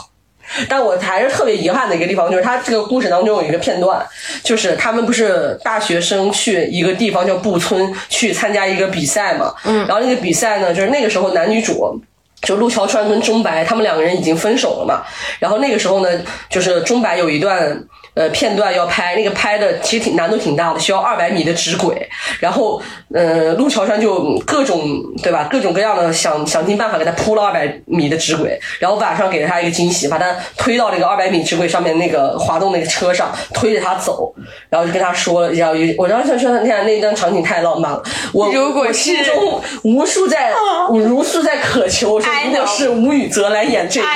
我此生无憾，就是哎呀，但是这一切都没有了，但是。我懂你的意思。但我还是反反复复的看了很多遍很精彩的 cut，你包括哎，反正很多东西吧，就是但就跟我看《神探狄仁杰》看到第四部，发现我最喜欢 CP 中的一个女演员换了另一个人一样，就是你一边恨为什么她换人了，一边又觉得会把那种高光片段带入。如果这个人是他演，但是但是你带入不了，你能带入得了吗？因为我的人生已经经历过太多次遗憾了。自从湘北输赢了 赢，自从湘北赢了山王，但是没有走到全国赛总冠军的时候，那一刻渺小的我，年龄只有尚不足十八的我就知道，这人生没有圆满。我能接受这一切，我能接受这任何。所以就是，哎，可能就是因为井上雄彦吧，他教会了我太多。所以现在一起同过窗变成这样，我也能接受。反正就是哎还是很喜欢，一直在看。人生嘛对，最近不是那个腾讯出了那个年度总结吗？我今天扫码看，我的那个成绩单就是。一起同过窗三第十集，想必你很爱吧？你看了 十六遍，就之类的，你真看十六遍啊？十六遍。我说两部今年有点超出我意料的戏吧，一个是那个。我有没有跟大家推荐过那个《天才基本法》呀？我不记得了。但是如果我没有跟大家推荐过，我觉得大家可以去看一看。我看过原著，也没有那么喜欢这个原著，可能因为原著还是有很多是那种呃喜特别纯、特别高高尚、美好的爱情，高尚。就是是高尚的，男女主之间互相的心灵的吸引很高尚，但是它并不吸引我，然后我就会在想啊，这些该死的爱情，就这种感觉。但是他在那个剧里面，他的前期小学生搞奥数真的有把我燃到，就是我非常喜欢看小学生的片段，小学生真的小学生搞奥数。反正就是我看小说的时候没有被燃，但我看剧的时候真的有被燃到。这小说写的不错，我必须得承认。但是我对小说没有那么有感觉，所以剧的很多改编在我看来是合理的，而且。我就恨不得让那个谁多演几集，就演他小小小学生的时候。一换到张子枫，我不想看了。哎呀，赶紧变小！而且他一换到跟他小时候跟他那个小弟，跟着他那个狗腿的小弟，我跟你说，我在小学就是女主那样的人，真的，我都不带不带那什么的，就是。孩子王，我也有很多这样的小弟，我特别不能理解的就是为什么你长大之间就突然爱上了，你这是喜欢谁呢？你告诉我，就是你怎么可能会喜欢上你？你怎么会喜欢你小小弟？怎么会喜欢大姐？这都不可能。所以那段感情线我特别不能接受，这个改编是唯一的，我觉得有点让我受不了。但其他的后续所有的故事看到最后，你还是觉得可以接受的。雷佳音还是不错的，而到最后还是强烈的圆上了的。就是我觉得唯一的一点就是张子枫和张一成真的没有任何 CP 感就。是我我也看了这个小说，因为我觉得这个其实这个戏的，我知道很多原著粉觉得后边改的有一点太那个啥了，理想主义对破灭，就但是我完美爱情失散。对，但我说实话，就是就是按照我看那个原著小说，它后半段它没有办法改成剧，就是它后边就是我们刚是以前在聊 IP 改编的时候讲了，它大量的戏都已经是那种类似于聊一些类似于呃每个人的追求，每个人在想自己。呃，我的跟数学的那种渊源，类似于找到自我啊，实现自自我啊这种，它是那种自我探寻。但这个是没有情节的，你放在电视里面怎么拍了？你就拍男女主怎么自我探寻，它是需要有情节的。所以可能大家原著粉所看到的那些，呃，可能觉得不太 OK 的情节，但是你在剧作上，它可能就是要的，要不然它后半篇就是没办法拍了。而，因为我并不觉得张新成、张子枫有任何 CP 感，所以当张新成黑化的时候，当他黑化之前，他觉得虽然我很爱你很重要，但是我爸爸更重要。我为了让你跟我一起留在这里，就是我可以我可以陷害你，让你进去。我当时就好带感啊，没看过这种关系，太棒了！我瞬间觉得那一瞬间他俩互相那种恨，跟我虽然知道你很重要，但是我有更重要的事情我要更有有自己守护守护的。爸爸，我我我我有你有你的爸爸，我有我的爸爸要守护的时候，我就有一种，我就觉得真的，爸爸难道不比对象重要吗？我真的那瞬间我非常共情。当然重要，就像我们的爸爸，南靠口发光眼霜，你说让我你知道这叫什么吗？这叫什么？叫扛把子，亲一个扣钱。扛着爸爸的孩子对，。那一瞬间，我看见弹幕，呃，刚我觉得我可能跟我观感一样的人是少数，但是我真的非常理解两个人的选择，就是，嗯，最后的说服有点强行，在我看来，如果能继续沿这条线写一写，会更精彩。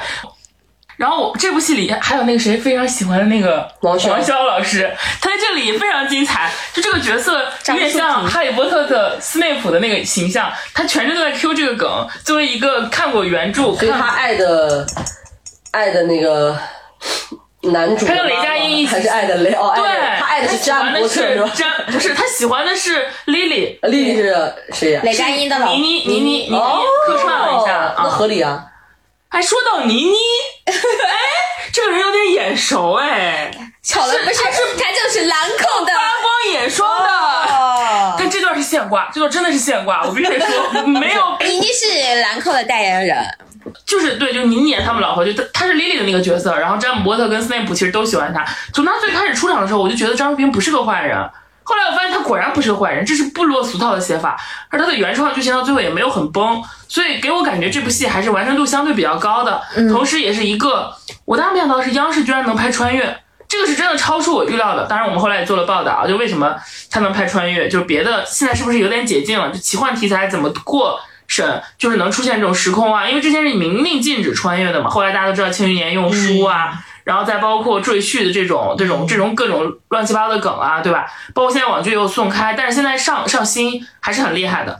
感兴趣的朋友可以去我们的那个公众号里搜一下相关的稿子，我们是有报道的。就以天才基本法为关键词搜就能搜到。然后呃，这部戏我是跟大家推荐的，是一个呃有点奇幻加悬疑，各方面都挺过就是扛把子剧。另外的所有戏，我跟大家详细说，我就不展开了。我还是要说，到了年底，我依然觉得《唐朝诡事录》是一个不错的剧，在今年，嗯就是作为一个非常喜欢神探狄仁杰的人，我依然觉得他虽然悬疑拍的很烂，但是他其他各方面都在水准之上他。的衍生剧好像上了，你可以去看看。大唐来了宋明，我知道 那个戏就是好像是二十九还是三十一号上，我现在还没有看，还没有到，就我们录的时候还没有到，但他、我们播的时候他已经上了，我会去看的。而且这部戏最好的什么呢？就是长信这个班底，我要疯狂拉踩所有吹自己有第二部的人，能不能学学人家？今年上了播的好了，明年二月份开机第二部，就看一看好吗？郭靖宇老师剧本速度，当然他是监制，但他可能也写，这是什么速度？我所有喜欢的二，我跟我跟半天老师期待了三年了，《庆余年》，你知道吗？《王俊单独少年》这二都拍完了，他居然还没有开机。但我听说《庆余年》的二三好像是套牌，是吧应？该盘子不好组吧，毕竟不是一个量。他们他们反正套牌啊，那跟《小时代》一样。那怎么能这么说呢？《庆余年》二和三我还期待的。我怎么了？《小时代》也是套牌，我说的就是套牌而已，我又没说别的。我们今天聚在这里，奇怪共同庆祝我们共同的。我们希望有一天的那个我们的吐槽大会能聊上这一部剧。对，我希望对，希望有一天我们能聊到这一部，因为我感觉应该离离开机也不久了。不是，张若昀已经发了好几次微博了吗？我听说我我是听说业内传言今年必开机，虽然这个话我已经听了两年了，但是我今年相信它。还有还有几天，希望大家听我们这个播的时候，开机消息已经传出来了，好不好？嗯，这个是《唐朝诡事录》和《天才基本法》，都是偏有点悬疑，是我非常喜欢的口味。然后听他们说，我还没有来得及看啊，但是也是最近一部剧，我还没有跟大家推荐过的一部剧，就梅婷演的那个。我看了，啊，回家的女呃，儿回家的女儿，他们说前几集不负期待非常好。每一个没没有一个人像好人。对，那我非常喜欢这种类型。我我张子枫，张子枫，你别去演。当然，张子枫现演的类型都是悬疑家，我非常看好她。我就觉得中国的女演员就不应该出道就他们去演什么青春剧，你就要有这种强类型。但我觉得他演青春剧也很好，他跟吴磊其实非常有 CP 感，但那个啊，戏是你说 gay 骗，嘛，诈他那骗啊，个电影是诈骗。就不要呃，当当然我不否认子枫妹妹的青春，而因为我不看综艺，所以我看他不会出戏。嗯，但是我更欣赏的是他在悬疑剧这样的赛道跟尺度里能体现出的表达。因为他的的确确，他他演的这些角色会更复杂一些，他就是那种演戏颗粒度非常细的 女演员。而且因为我可能真的 非综艺受众，所以说嗯我，而且我从来我没有看过完整的看过任何一期他经常演那个综艺叫《向往的生活，向往的生活》，所以我看他不会出戏啊，就这可能是我个人不看综艺的原因。就是你看了也不会出戏，因为他的《向往生活》里面就是一个摆件。因为我感觉好多人都说看他在那个《天才金发》里出戏，嗯，觉得他喝牛奶是不是就跟恋情也有关系啊我？觉得可能也都有吧，可能因为我第一不 care 他跟谁谈恋爱，第二我也不看综艺，所以我真的觉得张子枫是这一新生代里是非常有天赋加类型化非常好，尤其是说实话，现在悬疑的这个饼是谁都想吃，因为你就不被限制，小花你多好呀！但是张子枫妹妹很厉害，我希望你在这条路上继续走。你看跟梅婷对戏，我看过片段啊，能不输？包括跟她这一场的演员量级是什么水平？说到梅婷，还有一部很早的，我忘记是哪两年前哪一部了，它叫《疯人院》，也是一个悬疑题材的小短片。梅婷在这其中演了一个单元丈夫，演了一个精神病的分裂患者，也是非常棒。我建议大家如果有兴趣，可以去补一补，就叫《疯人院》，是个新导。也好像是正午的班底做的，也是也是啊，对，然后嗯正午还是山影啊，那时候还不知道，反正比较老了，可以大家可以去查一查。呃，我今年的三部强类型全都是爱奇艺，非常 也是很神奇啊，对啊、但是它真的是呃我新剧 list 的单里面，就是我觉得非常喜欢的三部，就今年你一说梅婷，我突然想起我看了一个评论，就是他说他演这个戏，底下就是有网友说梅婷演这个戏不爽死了。你看看同期女演员都在演什么，演这个戏发挥空间多大呀！你作为一个演员来说，能够尝试这这种角色，这种极致的角色，你心里肯定也特别高兴。但我觉得今年整体女演员，特别是那个三十加、四十加的女演员的空间是会更大。比如说，嗯对那个摇滚狂花姚晨，虽然很多人说她是什么刻板印象怎么样，但我觉得能够在屏幕上展现一个这样的母亲，我觉得也也挺好的。是就是我可能就是天然的没有那么爱我的小孩，我就是叛逆的，我就是自私的。我觉得她就是已经我们的剧集市场已经成熟到我们可以接受这样的角色了，起码现在开始接受了吧，是吧？然后我来说那个，我我我今年就很喜欢看短一点的剧，嗯，就我。我有一种那种被那种古偶伤害的后遗症，以前那种大长 篇动不动七十几集伤害的后遗症，你知道吗？我今年唯一看完了的的剧其实就是《开端》，然后还有最近的《县委大院》二十四集，而且是我每天等到十点以后更新看的。就第一，因为我第一是，首先啊，我知道这个部剧有很多大家所说的那些问题，就是。但我比如说我是不太受干扰的，比如说看大家说的黄磊，看到他就出戏，我其实觉得他演的没有问题，呃，然后呃，所以我我是一个不会受到这种外界的新闻也好，然后娱乐那个综艺也好影响的人，所以就还好，这对于我影响不是很大。然后这个戏呢，我觉得它是一个很好的群像，嗯，我我基本上每一个人他都有他自己的非常这个人。嗯，非常饱满的地方，呵护的他自己的那个故事线都非常的成立。他不是特别像一个他，嗯，他的哪怕是呃，比如说县委，然后有新秩序的张张新成，然后包括他那个小办公室的那些人，就基本上能够叫得上名字的那些，包括村里的村支书啊什么之类，那那些人，每一个人都会有一个。我觉得已经比较成熟的线了，所以我觉得它是一个还挺好的群像戏。我是觉得它能够展现很多不同风格的官员的面貌了。就很多人说胡歌不太像，太帅了，但我觉得我还是我，因为我看到过这种很文气的这种政府官员，所以我没有那种我我我我其实觉得他演的还挺好的。当然他一定有理想主义的地方，然后这个戏里面也有很多问题，他其实只是探了一下，然后就撤回来了。但我本质上觉得这个本子。编剧已经尽力了，我觉得这不是编剧的问题，也不是导演的问题，就是可能我们现在能拍的就是这个程度，嗯，包括他现在一些剧作上的一些，比如说呃，怎么制造冲突，把这个冲突的这个点核心最后落到了。比如说，一般都没有落在官员身上，官员可能都是我为此困惑，然后可能冲突的点都是百姓的不理解啊，各方面。但其实我觉得还好，就是因为我觉得我我们都很明白为什么只能这么做，可能就是在现有程度下能够呈现出来，然后能把一些事情放在台面上说。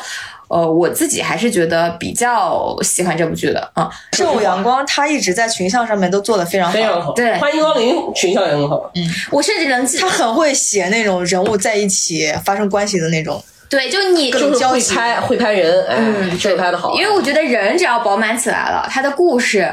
然后各方面，我觉得其实就完成很大一部分了，嗯。哦，那说到这儿，我推荐一部戏啊，叫《天下长河》，这个是真的很值得，我觉得。罗晋，罗晋。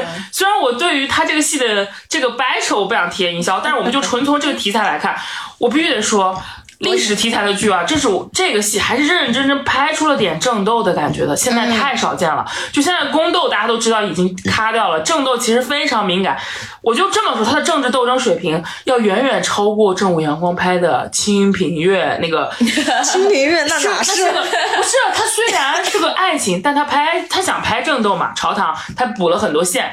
但是我不评价编剧的编剧水平，但是《天下长河》它的编剧大家一看就知道，就是正儿八经写史的。张挺？嘛，正儿八经写历史出来的。大家可以去看一看历史剧的迭代，你会发现，真的历史政治剧，尤其是我们不说清朝，我们放到很多朝代，明朝、清朝，对吧？包括大家喜欢在 B 站上重新刷的那个大明王朝等等等等，就是中国现在已经好多年没有出过正儿八经讲。王朝年代戏，然后讲政治斗争，尤其是治河。治河其实，如果你们看过《雍正王朝》，会发现其实里面很重的一环，治理黄河，从康熙到雍正。嗯，它都是历史上很重要的一点，他去讲这些治河的才干，包括明珠的这个呃，就是皇帝之间的政治斗争、派系平衡，写的很精彩，而且老戏骨真的牛啊！我必须得说，真的牛。我看的时候，我根本想不到这是我爱的狄仁杰，你知道吗？而且我梁冠华老师，我真的觉得《我现在长河》我也看了，但是他没有追下去，就有点太长了。现在已经完结了，大家 可以看，可以看，可以看。而且尹昉在里面也演的非常的好，那种书，那种理想化的。呃，文人书生是对，是中国当年的文人会有的追求，而且你一定非常好帅啊！嗯，但是 他在这个小王他在清朝里都能这么帅，我每次是有角色魅力，脑袋里面都不是一些干净。几部电影，好帅！我已经出现几部电影了，那个什么行动，红海行动，嗯，他跟黄有有短暂的磕过，然后我都在磕，然后那个我们之前聊过的那个张爱玲的那个叫什么？哦，香炉，一滴炉香，啊，滴炉 香，那个一照香炉是，暴露我没文化，真的非常可以，就是，但是这部戏里我最爱的还是梁文华老师，梁文华那个角色非常神，就是黄志黄志忠不是男主吗？而而且我不是罗晋是男主，而且我罗晋是男主啊。对，他挂是男主，当然尹昉他们的戏也很多，跟黄日忠啊。我觉得两个宰相也挺有意思。对，就是梁，当然我更喜欢梁文华，因为我本来喜欢他的他的角色滤镜，但这里面演那个而且孝庄是奚梦娟，奚美娟哎，嗯，一个就是汉人，就是种秀才那个瘦瘦的人，就是以前演是纳兰明珠、纳兰性德，就是那个大词人的父亲，就他们两个平分秋色，然后对各有太子派系。其实如果稍微熟悉一段清朝历史的人，可能能看从能看出他很多改编的影子，他怎么把朝堂戏给趣味化，而且这部戏播的很好，我必须得说，就是我就是好一点的戏啊，历史戏是一定有受众的，就是对。那一批电视剧的观众其实还在的，而且我们这个新一代的人就很神奇，张挺、大明风华其实也播的很好。我觉得湖南台这个这个面还是很厉害，而且这是一个制作团队的戏，我觉得大家可以去补一补他的这个演员。所以我能理解大家为什么批评罗晋的演技啊，因为在这些人中，他的演技的确有点 没那么好，但是在我看来也没有到出戏到你看不下去的程度。我我其实觉得还行哎，其实我觉得故事好的话，你这个剧肯定是有他的那个受众的。喜欢历史政治题材的朋友千万不要错过《天下长河》，一部好剧，良心好剧，值得追一追。我我可以跟大家说一下，就是他这个群像好的有多好，就是你知道我。我在看《天下长河》的时候，看那两个宰相的时候，一胖一瘦的时候，我仿我一瞬间看到了，就是当年的纪晓岚和和和珅，珅。当然他们两个都是坏人，就是这部戏，或者他们两个都是政治家，我觉得不能用好坏来定义一个历史政治剧他。们是不同的派系，所以他们的博弈体现在黄河治理上，就非常的以小见大了，就是用事件来建朝堂。这个写法其实我我想象中啊，是在当前的镣铐下，他能写的比较隐晦，又相对能聚焦的比较好的。因为治河这个事情，说实话，我比大明王朝要没有那么敏感嘛，对吧？我就说我直接去写写圣斗，但是我呃，我必须得说，他已经是呃，当我我现在已经重新又开始看那个北平无战事的时候，我会在想，我们的历史政治朝堂戏，它是。还是有很多人在努力做这件事，就这些编剧还在努力写，我真的是觉得非常的难得。所以年底这一波其实真的很棒，我们说了很多种都是不同类型的剧，我们综合下来会发现，今年的剧其实可能接下来我们就聊得很快，加加速键了。今年剧作市场其实反而是非常精彩的一年。你看我们我因为我是我是因类型。为有一些投机取巧的行为赚不到钱了。对，这个真的很明显。就是我们今年，我们也跟很多平台的 leader，包括剧集总监这个 title 的人去对话过。我能明显的感觉到，从他们的口中，他们自己是很惶恐的。他们会担心，我过去一年有四百部戏，今年我一年只给了两百部戏、一百部戏，大家会不会骂我们？我没剧看了。可是他们过了一年之后，他们发现，哎，好像相比大家骂我没剧看，大家更 care 的是我们有没有好项目能出来。我觉得这个是平台高层给我的反馈，当然我理解他们肯定也有所谓降本增效、聚焦头部，而且一定也是经过美化的。但是作为我个人端，我作为一个普通的观众，我能感受到的就是我没有觉得剧少了，但是我说实话，实打实过去一年我喜欢的剧，我完整看下来的剧是多了的。这个对我来说是真实真实存在的一件事情。而且你像，其实有的时候可能，当然我只是另外一个角度啊。嗯其实有的时候，你像大家当时，嗯，在调侃嘛，就是说，呃，干掉方便面的到底是谁？嗯，是五 G 网络，就是四 G、五 G 一出来，你外卖平台立马就飞升，升对吧？对所有的东西都飞升，所有的东西，对吧？然后方便面就没了，就是方便面永远想不到是网络赢那个那个维度上的东西，对，所以可能另外一个角度也是因为抖音的兴起吧，短视频平台的兴起。嗯，你长视频平台，它要跟短视频平台抢拽客户的时间，抢拽你用户的时间。你要是论内容，你要是论那种，因为流量，我说句不好听的，一部戏就十个杨幂，十个赵丽颖，你拉出来的流量都抵不上 抖音的一个爆款视频，可能是根本就抵不过的，就那个流量的话。所以那他们怎么在长视频突围呢？肯定还是靠内容，所以可能还有更多各种各样的原因，可能是让这个东西又翻回来的一个。就是而且我觉得今年没有，嗯，就是没有一个那种非常突出的类型。就是前几年啊这市场就一片那个，要么是一片泡沫的时候就是它每一年好像都会有一个独占鳌头的品类，但今年我觉得真的是有一种百花齐放的感觉。而且说实话，这个百花齐放是我梦想中的百花齐放，不是一种仙侠偶像，就是对于我这种强类型爱好者，他真的是有一个我我有一种。我好像一边听大家的抱怨是没得剧看了，觉得好像内娱无聊。但我说实话，我的体感啊，你细数，尤其是下半年，它真的是一个市场，甚至上半年它爆发类型还蛮多元的。对我来说，我喜我非常喜欢悬疑题材，还有一些奇幻题材，以及就是我之前。很难，已经好几年没看过好认真的历史题材，它都出现了我非常喜欢也很用心的作品。我真的，当然这些戏是两年前拍的，就是我，但是我觉得至少今年他播的不错，我觉得它是一个指导方向的。我也希望就是在真正的降本，因为真正降本降的是从今年开始做的项目。当然我看了看现在正在拍那些啊，那些言情 IP 好像热的都是那些，我有点不想看了，真的，我感我担心明年会播什么呢？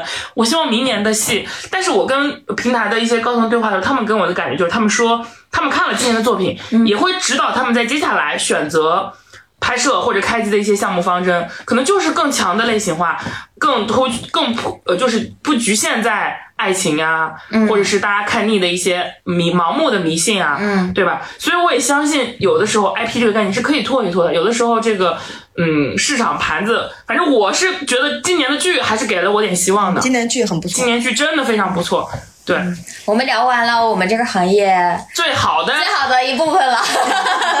我们现在先聊一聊综艺吧，综艺还算还行。在年末的尾巴上由民谣开播了，嗯，对，然后今年还是有一个高分综艺，我们也聊过的《快乐再出发》，对吧？然后，我以为你要说，嗯，对，说上新说上巅峰，我我以为要说喜剧二了。然后都是爱奇艺的，哇，你这么一说，真的是，然后今年呃，然后说唱巅峰呢，也的确在说唱巅峰是什么？爱奇艺爱奇艺的，是在说唱今年的说唱节目对谁是把谁谁谁参加了？这对，就是把历年的说唱 rapper，你没听过那个哦，蛋糕别来这吃完我打包那带走个节目？叫，OK 懂了，对吧？就是这个节目呢，我觉得就是他的的确确，我们当时都在想，说唱还能做什么呢？还能玩什么？就这些人了，还能玩什么？但是我特别好奇，像这种把过去三年和五年的饭一口气吃完，接下来明年怎么做？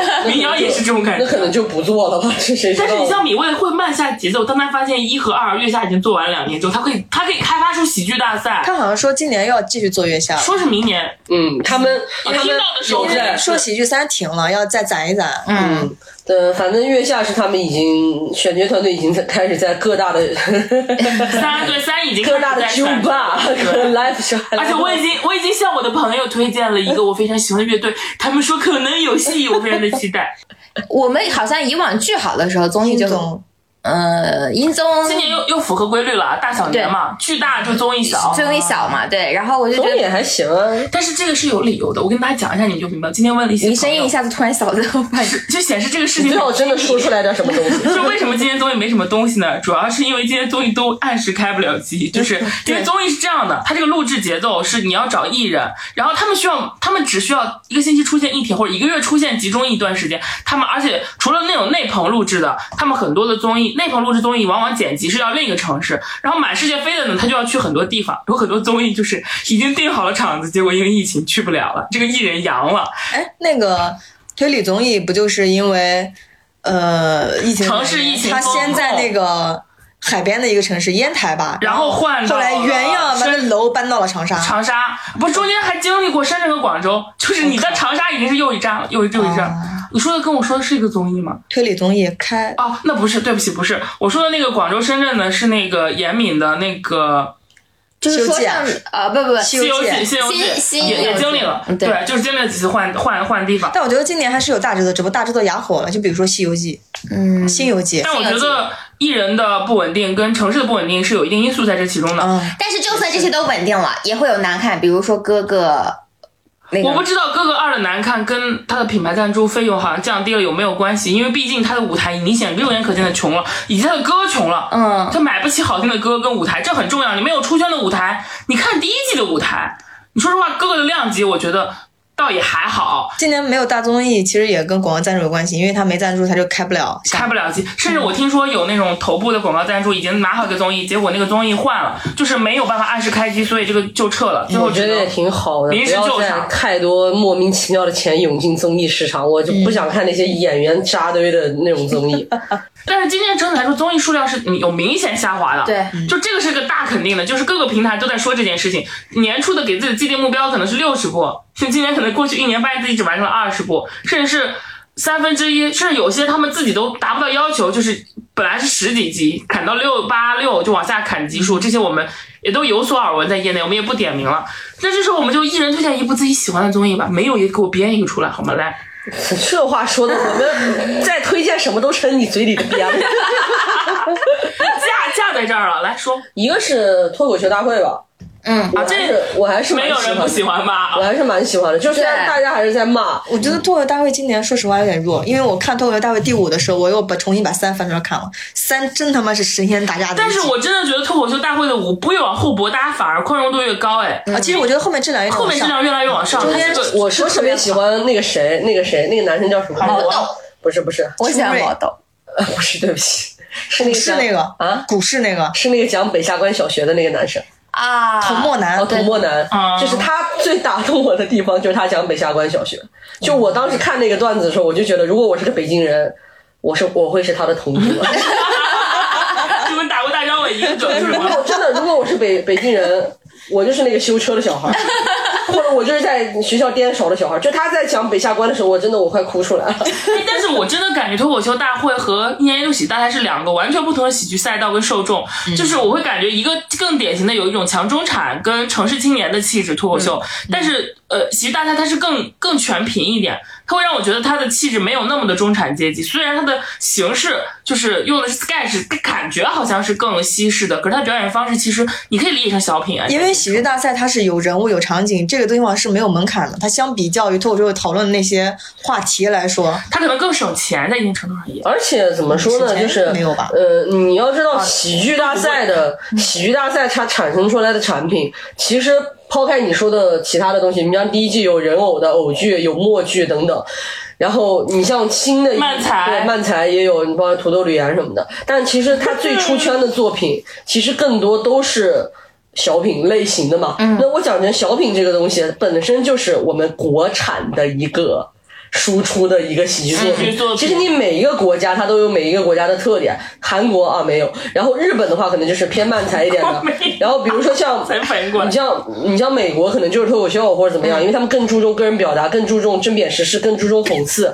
但中国就是中国人就是要求高，嗯，就是你必须要什么都给我融会贯通，你还要讲故事，你还要讲。当然，我觉得这个跟我们中国人太多优秀的文学作品是有关中系的。国的相声跟小品，我们从小看相声啊，看相相声小相声小品品长大的的。然后你看我们以前看着优秀的小小品，就那些小品作品，现在想想对，就是很杂，就是所以就是这个东西就奠定了你说的受众的东西。但其实曾经的我们相声小品是多么针砭时事啊，只是说我们现在没有办法，就是去做那样的东西了其实。我之前看到一些，呃，我是在哪看到？豆瓣还是在哪？还是微信公众号？就是有人在说我是，在春晚上看到，就有人在说什么马东什么的，就是他们这个综艺，嗯呃，把他跟那个脱口秀大会一起放在一起去聊。但我觉得，呃，我的不同的观点就是，他的逻辑就是他觉得这两个公司都有在承担了一些这个行业的如何如何的东西。效果跟米味。对，但我觉得还是两回事，因为米味它不是一个喜剧公司，它不是综艺公司对，它就是本身人家是个综艺公司，只是因为他们太有道德、太有节操、太有做内容的那份心。和马东毕竟是对吧？马季老师的儿子，他从小对吧耳濡目染，外加他自己又在呃央视待了这么久，他甚至还当过春晚的语言类导演，对总导演，所以他肯定是很懂的。你想他小时候是什么情况？那可是马老师可是要带着自己的小品给周恩来总理演戏的 艺术家，所以你你会觉得他肯定是跟这些喜剧作品他是有更深的感情的。对他跟效果完全不一样，因为效果是真的，他得靠这个输出。效果你甚至可以觉得脱口秀大会也好，包括他们今年做的那个综艺也好，然后还有包括他们曾经的吐槽大会也好，他其实是那帮演员的一个产品。嗯，就是他他他要得找渠道让这些演员出来呃。不断输出，输出以后他们。线下才能卖得动，卖得动这些嗯男孩儿女孩儿们，他们才能在隔别的地方再赚钱，对吧？直播也好，嗯，对吧？参加别的综艺也好，怎么怎么样，这是一个轮回的东西。但是马东他们不是做这件事情的人，当然我知道他第一季的他也签了一些演员在身上，但是本质是两回事。我觉得给马东压力有点太大了，马东没有承担起中国喜剧的，人家没这个义务。说白了，这搞得哎，但是放到这两个节目放在一起对比，我会有一个很典型的看法，就是我会感觉，呃，你对比下来看，你会发现脱口秀它真的是一个它更强的继承了，如如果说做一种拆分啊，我觉得它更强的继承了我们想要的表达和针砭和时政社会的议题的那一部分，它可能没那么好笑，或者它的好笑是绕一下的好笑，是它有点接近于一种。情绪表达，所以我为什么说它中产呢？因为它不是直白的一个钩子，你很多时候有一些不在你这个圈子，他就是笑不出来。你比如说我妈看脱口秀大会，她就是不明白你这是在说什么。但是喜剧大赛它是更单纯的筛出了那些纯，我不管大家觉得是跟呃，就是那种我们的生活，我们的我们的情绪，就是它可能更低敏，就它没有那么强的。呃，反讽、嘲讽、尖锐的情绪跟社会议题的东西，他去做一些更温和的表达，所以他可能在当下情况下，他的限制可能没有，当然也可能限制也很多，只是呈现出来的感觉就是它好像没有那么强的限制。比如说我们印象深刻的第一季，它的有有一期就是讲微博啊，包括那些 A P P 占用时间的那一期，就是大锁和对那个可能大家有印象。包括第二季，我我特别喜欢的胖达人组合的那个龙虾人，讲的是自我和解。其实这些都是嗯。相对温和的喜剧效果表达，包括我最爱的少爷和我，他也是用的很多梗，其实是不那么刺激的。但是我们看，我看脱口秀，我我的追求不一样，我想看到就是你更出圈的、更出格的嘲讽。脱口秀想看到冒犯，呃，但是他冒犯居然还能坚持，我我真是挺佩服的。我在当下的环境，我其实有一个特别不一样的感受，因为我今年不是去了录了他的那个总决赛嘛，嗯，呃，我很喜欢鸟鸟，但是我在那个总决上，我感受最好的其实是。毛豆，而且我整个赛季非常喜欢毛豆。就我在毛豆的身上看到了普通人的喜剧和，就是他的他没有那么追求，就你不要跟我说那些有的没的。但我把我的生活拆解开来，我把这些所有东西可能放在这里边更后边的去，可你可能也能拆解出那些所谓的意义或者所谓的输出。但不，我不，我就把我的生活拆解出来，回归到。开心这个本质，然后我觉得我看毛豆的时候，我特别开心，尤其他得到就是到了应该是亚军还是季军的这个位置上嘛，我有一种呃，但我就是有一种那种普通人，就是靠着我就是回归快乐本质，然后战胜了这一切的那个那一瞬间。但其实你看脱口秀，它就是比如说毛豆，它占一个这么高的位置，但但实际上整个赛季的过程中间，他的话题讨论都非常少。因为他没有冒犯到社会议题，到大大众，他没有到社会议题这个。我觉得这个是脱口秀的感受。呃，因为脱口秀就是李诞写的那个，就是脱口秀的书，我也看过。就是脱口秀，你确实会觉得它是一种，就是你个，就是他是演员自己个人取向的表达。他在这种个人取向的表达里面去获取大众的共鸣。他跟喜剧，呃，喜剧大赛的那种故事人物还不一样。就有些故事人物他是普世共通的，因为其实你看《亲情再见老张》最后那个结尾。对。就是它很多都是那种就是最最原始的母题，比如说亲情、爱情、生死，嗯，那这这些东西。但是脱口秀它确实，我觉得会就是在如果在个人价值上面，而且脱口秀它，我我没看过李诞的书啊，只是单纯的纯粹的一个爱好者，我也不知道李诞写过啥。就我自己的感受就是，而且脱口秀的武器很有限，嗯，他的武器其实说白了就是文字。嗯，对，就是所以就是为什么脱口秀里面很多的演员他就是编剧本人，嗯，而且当然就如果你不是你也就不成立了，因为其实很简单的一件事情就是文，因为文本太重要了，所以就算我表演不好，我可能节奏感不好，我念我的稿子我都能出来站在那，但不是说这样就怎么样啊，就是就是因为他的武器真的就只有文字了，他的武器其实很单一，所以你得让这个武器足够锋利，对，对你没有办法，他就耍一把剑，你再耍不好。就对吧？但是小小品或者是像喜剧，它的有很多表演嘛，而且嗯，而且其实我我我会感觉这个是喜剧喜剧类型，他们一种很聪明的保保持表达的一种方式。一个是脱口秀是把大众的嘲讽，比如说我们去对比二十年前的春晚，很多很尖锐的社会议题，在做相声跟小品的时候，他们的勇于表达，现在已经没有办法做出这样的作品了。但脱口秀呢，把它化解成了我个人的感受。就是他以把这种尖锐的社会议题以个人化的形式画在自己的故事里，然后通过非常极致的文字输出，还是能让你产生到一些共鸣。是的，就是他表现的方式太少了。对你让他纯玩幽默，纯怎么他耍的花招也少，他没办法，他必须他这个艺术表现形式就决定了他必须要用冒犯的形式让你记住我。嗯，对对。而那个单纯的笑和快乐，我觉得包甚至是一些我觉得更。更温和的触角，它藏在了在喜剧大赛里。我看到它是通过一些讲古、历史、西方，甚至是一些很夸张的艺术形式表达的。但是我我就是一个喜欢在文字作品里去找社会议题的人。嗯。但是而且我非常喜欢，包括我举个例子，就比如说，当我看到这种身份倒置错位所带来的这种矛盾和反差的时候，我其实想到了。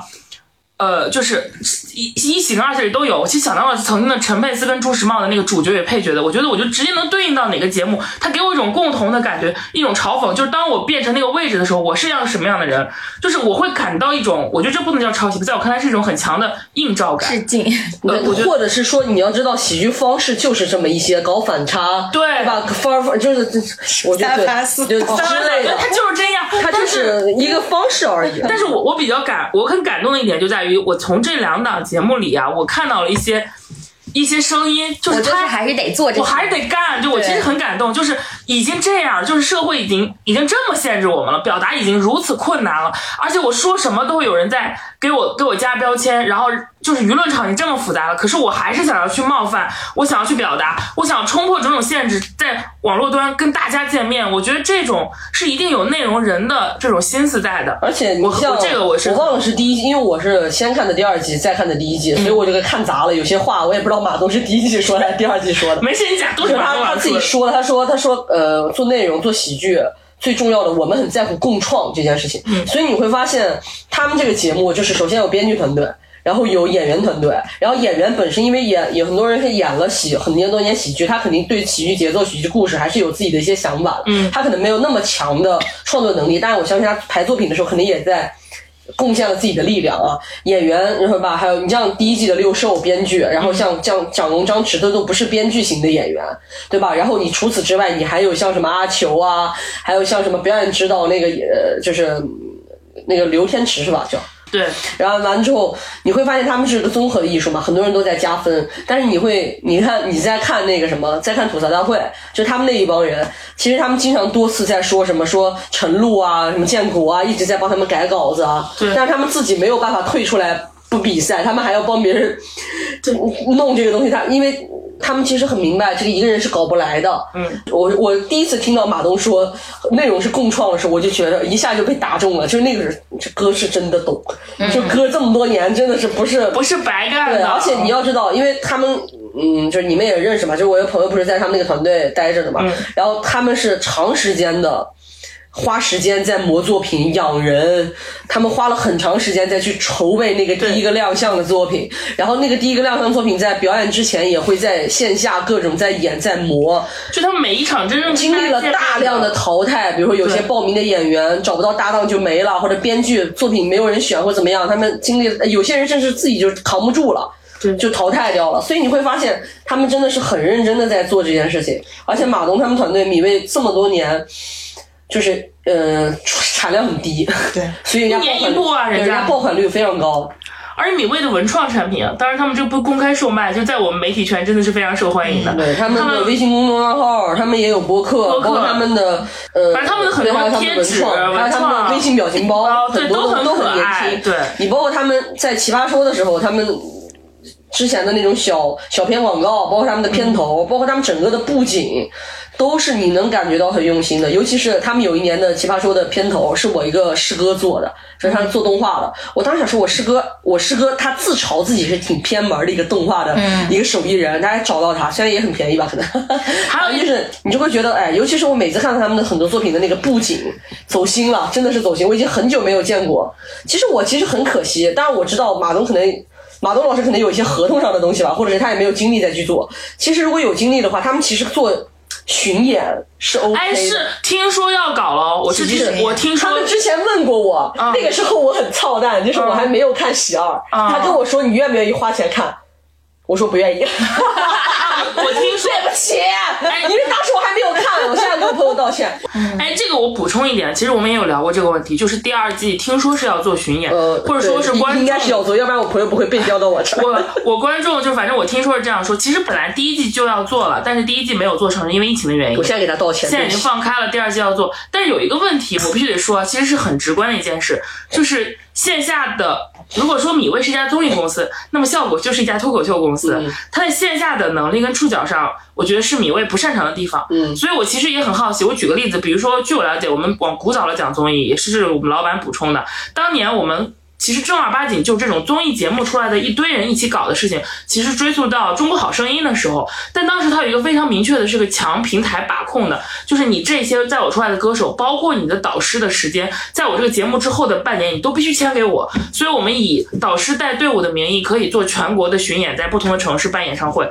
但是演唱会呢，它在中国是大家有一个拼盘认知的。我现在比较好奇的就是，我很好奇，就是刚刚叉叉说的这种 sketch 这种十二到二十二分钟左右的一个短剧，在中国就是你能看到相声专场，但它是厂牌制的，就是首我想不到他我我首的这个。先，我首先跟你说，啊就是中国的话剧爱好者，包括舞台剧爱好者，就是剧场爱好者，其实还是很多的。我能明白你刚才说的这一些东西，但是你要知道，一个剧场的容量就那么几百号人。对，你像，我就给你举一个比较那什么的例子吧，就是比如说，你像去年周奇墨火了，嗯，他卖票，但我还是依然觉得中国的文艺市场这个票定的有点离谱的高了。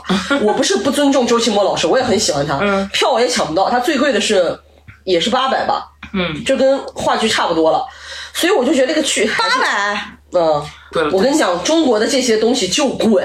嗯，你我不是但那不是几十号但但这个我就不说了，就但我就跟你讲，一个话剧的那个场子量没有你想的那么大，就不至于到卖不出去。如果说以现在喜二的这个程度，或者喜一的这个以这个厂牌走走一线城市卖得掉的，你信我，卖得掉的。哦。我不是担心他卖不出去票，我说的线下能力指的是他对这些人的把控能力。我换句话说，对，那这个东西，嗯我觉得那就是人家看怎么签了，怎么签了就比如说，你像我觉得能来的，就说明时间还是挺闲的。因为你像我得知，你像对吧？咱们也都我共同的朋友说的嘛，他他他们去谈过一个话剧的这个演员，他们就是没有办法跟自己的那个原本的团队搁的这么，他没有办法抽一个很长时间去参加这个参加这个节目综艺，于是他们就很可惜没有来。那能来的，说明可能时间就 OK。但是脱口秀有一点你会发现啊，脱口秀大会真正火的人其实是不怎么去线下的了。呃，也也还是去的，也去了还是去的，但是他们可能就办专场了，啊因为毕竟有更有钱的地方可以去赚嘛。对，而且就是就这个频率是大大下降了的。我觉得这个东西真的看人家看米未怎么跟那些演员聊，以及也我个人看那些演员还有没有对剧场的爱。就比如说像王浩史册，王浩不是又回去演那个话剧了吗？他在繁星的那个话剧。对我其实个人是非常期待这个，因为我觉得中国是需要有一批 sketch 土壤的，就是我们其实也做过类似的稿子，就是其实有人会去，但是现在中国现在是城市缺乏认知，因为大家，我换句话说，大家对于观看拼盘小品都没有概念。你相信我，只要开始做，一定会好起来的。对，而且我觉得只要他作品好的话对对对，而且我觉得国产的这个情况，你不用考虑，不要说什么素描喜剧，不用，就是中国喜剧土壤包容性太大了，你不用专门去 Q 这一个标签，说哎我们这个是什么什么玩意儿，你过来看，就是可能脱口秀需要。哎，对哎不是这样，就是我们调查的时候，其实做过一个脱口秀地图，有一个很好笑的事情，就是发现，在南京啊一些这种城市，就是很头部的二线城市里，然后他们已经在做 sketch 剧场的时候，他们还是会打脱口秀的招牌，因为大家不知道什么是素描喜剧跟 sketch，但大家知道什么是脱口秀了。现在但是在小地方确实是这样，因为脱口秀毕竟已经干了五届了嘛。对对我不我不知道是不是南京，反正也是某某个某而且其实喜剧大赛没有把，就是怎么说，没有把素描喜剧这件事儿一直去打，对对，因为又是到核心的地方是什么？就是你为不是不是搞对吧？这种米未是综艺公司，所以肯定是推作品、推演员会更那什么。我觉得对于米未来说，因为之前采马东的时候，他也说了，就是米未不管怎么变，他最终还是一家内容公司，内容公司对对，他所有东西都是服务于内容的。所以如果是做巡演的话，其实最好是别的，可能是要他他承包他他的新团队或者是怎么样来做这个。对，就是我就是因为这个我，我期待明年它有舍有上半年应该会有一些声音跟动静出来。然后，如果因为这个能开拓一块新的喜剧线下喜剧土壤，它是除了脱口秀之外的，我真的会非常，我真的非常期待了。反正就是，我是觉得我特别感动的地方，就是如果是要说一下喜剧二的话，因为我是最近感触太深了，我是因为刚追完二又追一，一对。就我会觉得我充满了对于米未的敬佩，就是这么多年了。你见过太多优秀的综艺公司，黄了又没，没了又黄的，但是米未屹立不倒，而且他在每一个时代的脉络的节点都找准了最能让大家灵魂共振的东西，就是一方面是眼光，一方面是他认真的那种态度，他把那个内容做出来了。其实你像你像早些年沈腾他们那波人去参加那个就是那个喜剧大，那不叫欢乐喜剧欢乐喜剧人，那个时候我就特别能 get 到那个那个综艺，那个咱们上次一起聊的那个综艺的那个赵赵玲玲，对赵玲玲，就是那个赵制片人，他就说，他说我们也要考虑过参与我们这个节目人的需求。嗯，就你像沈腾那个时候，他们是有这个需求去展示自己的才华，去展示，对吧？而且还有一种那种，对吧？就是有一种那种华山论剑的感觉，就是各个高手都在，他能激起来大家的那种兴奋的点。沈腾，对吧？沈腾、马丽，然后贾玲、岳云鹏，还看跟他们还不是一届的。嗯，哎，是一届的吗？哦不是。然后还有宋小宝，对吧？你那个就是激发的那种东西，你到后面肯定越来越不行。一方面是人也跟不上了，另外一方面就是他们更传统了。对，然后你像你会觉得说马东真的找准了一个非常好的一个契机点，就是这个时代需要孝顺，然后他又找准了一个。喜剧的一个平台，他又没有说是做了一个多大的舞台剧或怎么样，他就是找了一个小类似于小品啊，我们就只是这么说，然后他又加了很多东西，然后人家又去找人啊，各种，你会发现他这个摊子又支得很大，而且我听的一些行业内的也说，说马东为了去敲黄渤、敲沈腾，他自己本人也付出了非常多的努力。你整个看，你就会觉得一个用心得到了好回报的故事，也会让人觉得非常感动。是，而且你早些年，因为我本身是一个话剧爱好者嘛，你早些年我印象很深，就是湖南卫视有一年，好像是做了一个那个话剧舞台的一个节目的一个在湖南播。这么一个，我不知道你们有没有印象，就是你们看过一个电影，就是那个郭京飞和热巴演的那个《二十一克拉》。我怎么会看过这个对电影？那个电影是话剧改编的，那个话剧原本就是钱枫跟郭京飞演的，啊就是大家不是一直在调侃说北北沈腾马丽，南钱方郭京飞嘛，这是两段 CP，然后他们演的《二十一克拉》后来改成电影了，然后后来这个电影这个话剧又让好像当时是何炅演了一版。然后在湖南卫视播，我小时候看的时候我都懵了，我说我为什么会在电视上看话剧啊？就是我当时有点震撼，你知道吗？就是这个东西就会又让我想到那个今年哇唧唧哇在做那个呃演唱会的那个综艺，就是为什么我在电视上看演唱会啊？对来看我们演唱会对对对对，就是那个那个东西就是一个。有一丢丢点失败的尝试，就是你换了个媒介了，相当于，就是有时候剧场的魅力，它之所以是有魅力的，跟在剧场是有很有关系的。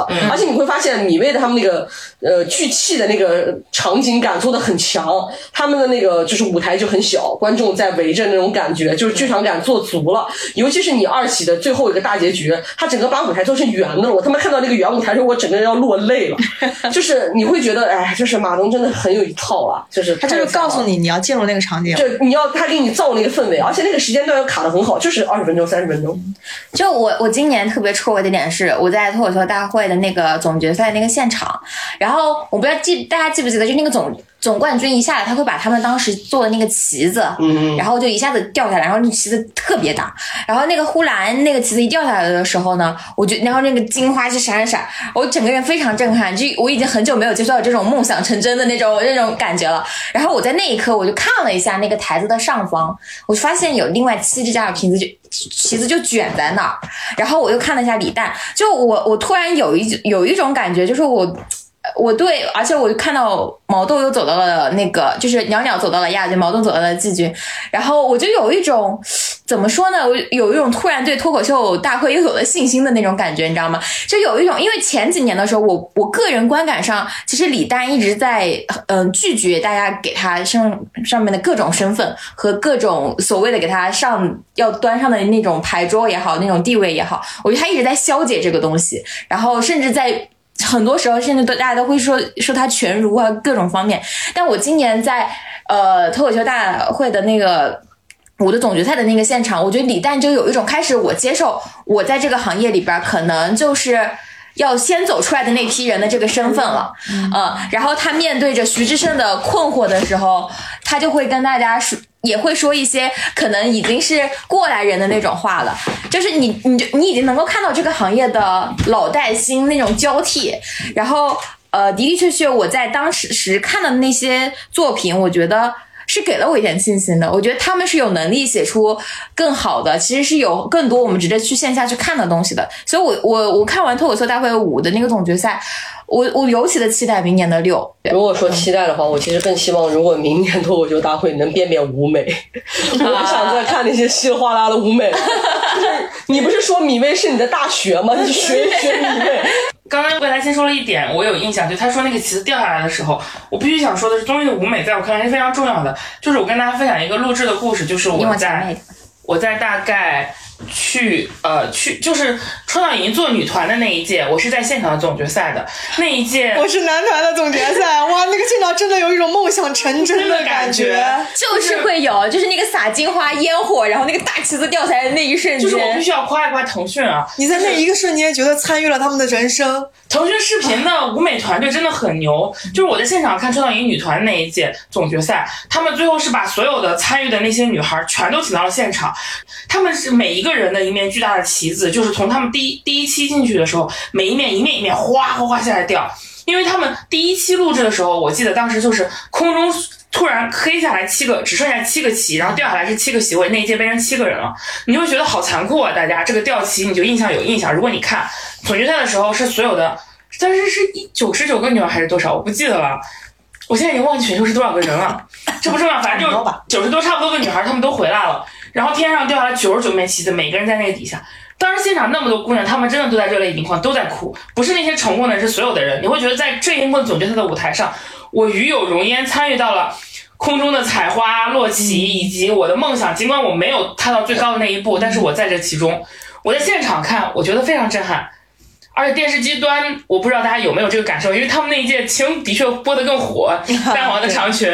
对，但是我我后来又回来专门又看了一下视频版直播，就是他没有我现场震撼，但他依然很震撼。所以我对于综艺上有的时候一些奇怪的仪式感设计跟舞美，我真的是，我觉得是它可以很打动人的，包括芒果的一些做的很好的舞美。我希望在这一块上，我们多花花钱升升级。我当时在创的那个舞台上面，不是有很多人聚在一起唱那个唱一首歌吗？那首歌叫什么我也忘了。呃，周深唱的啊，对对对对对，啊，起风了，吹风啊，起风风了是叫起风了吧？你看，刮风了，那个叫。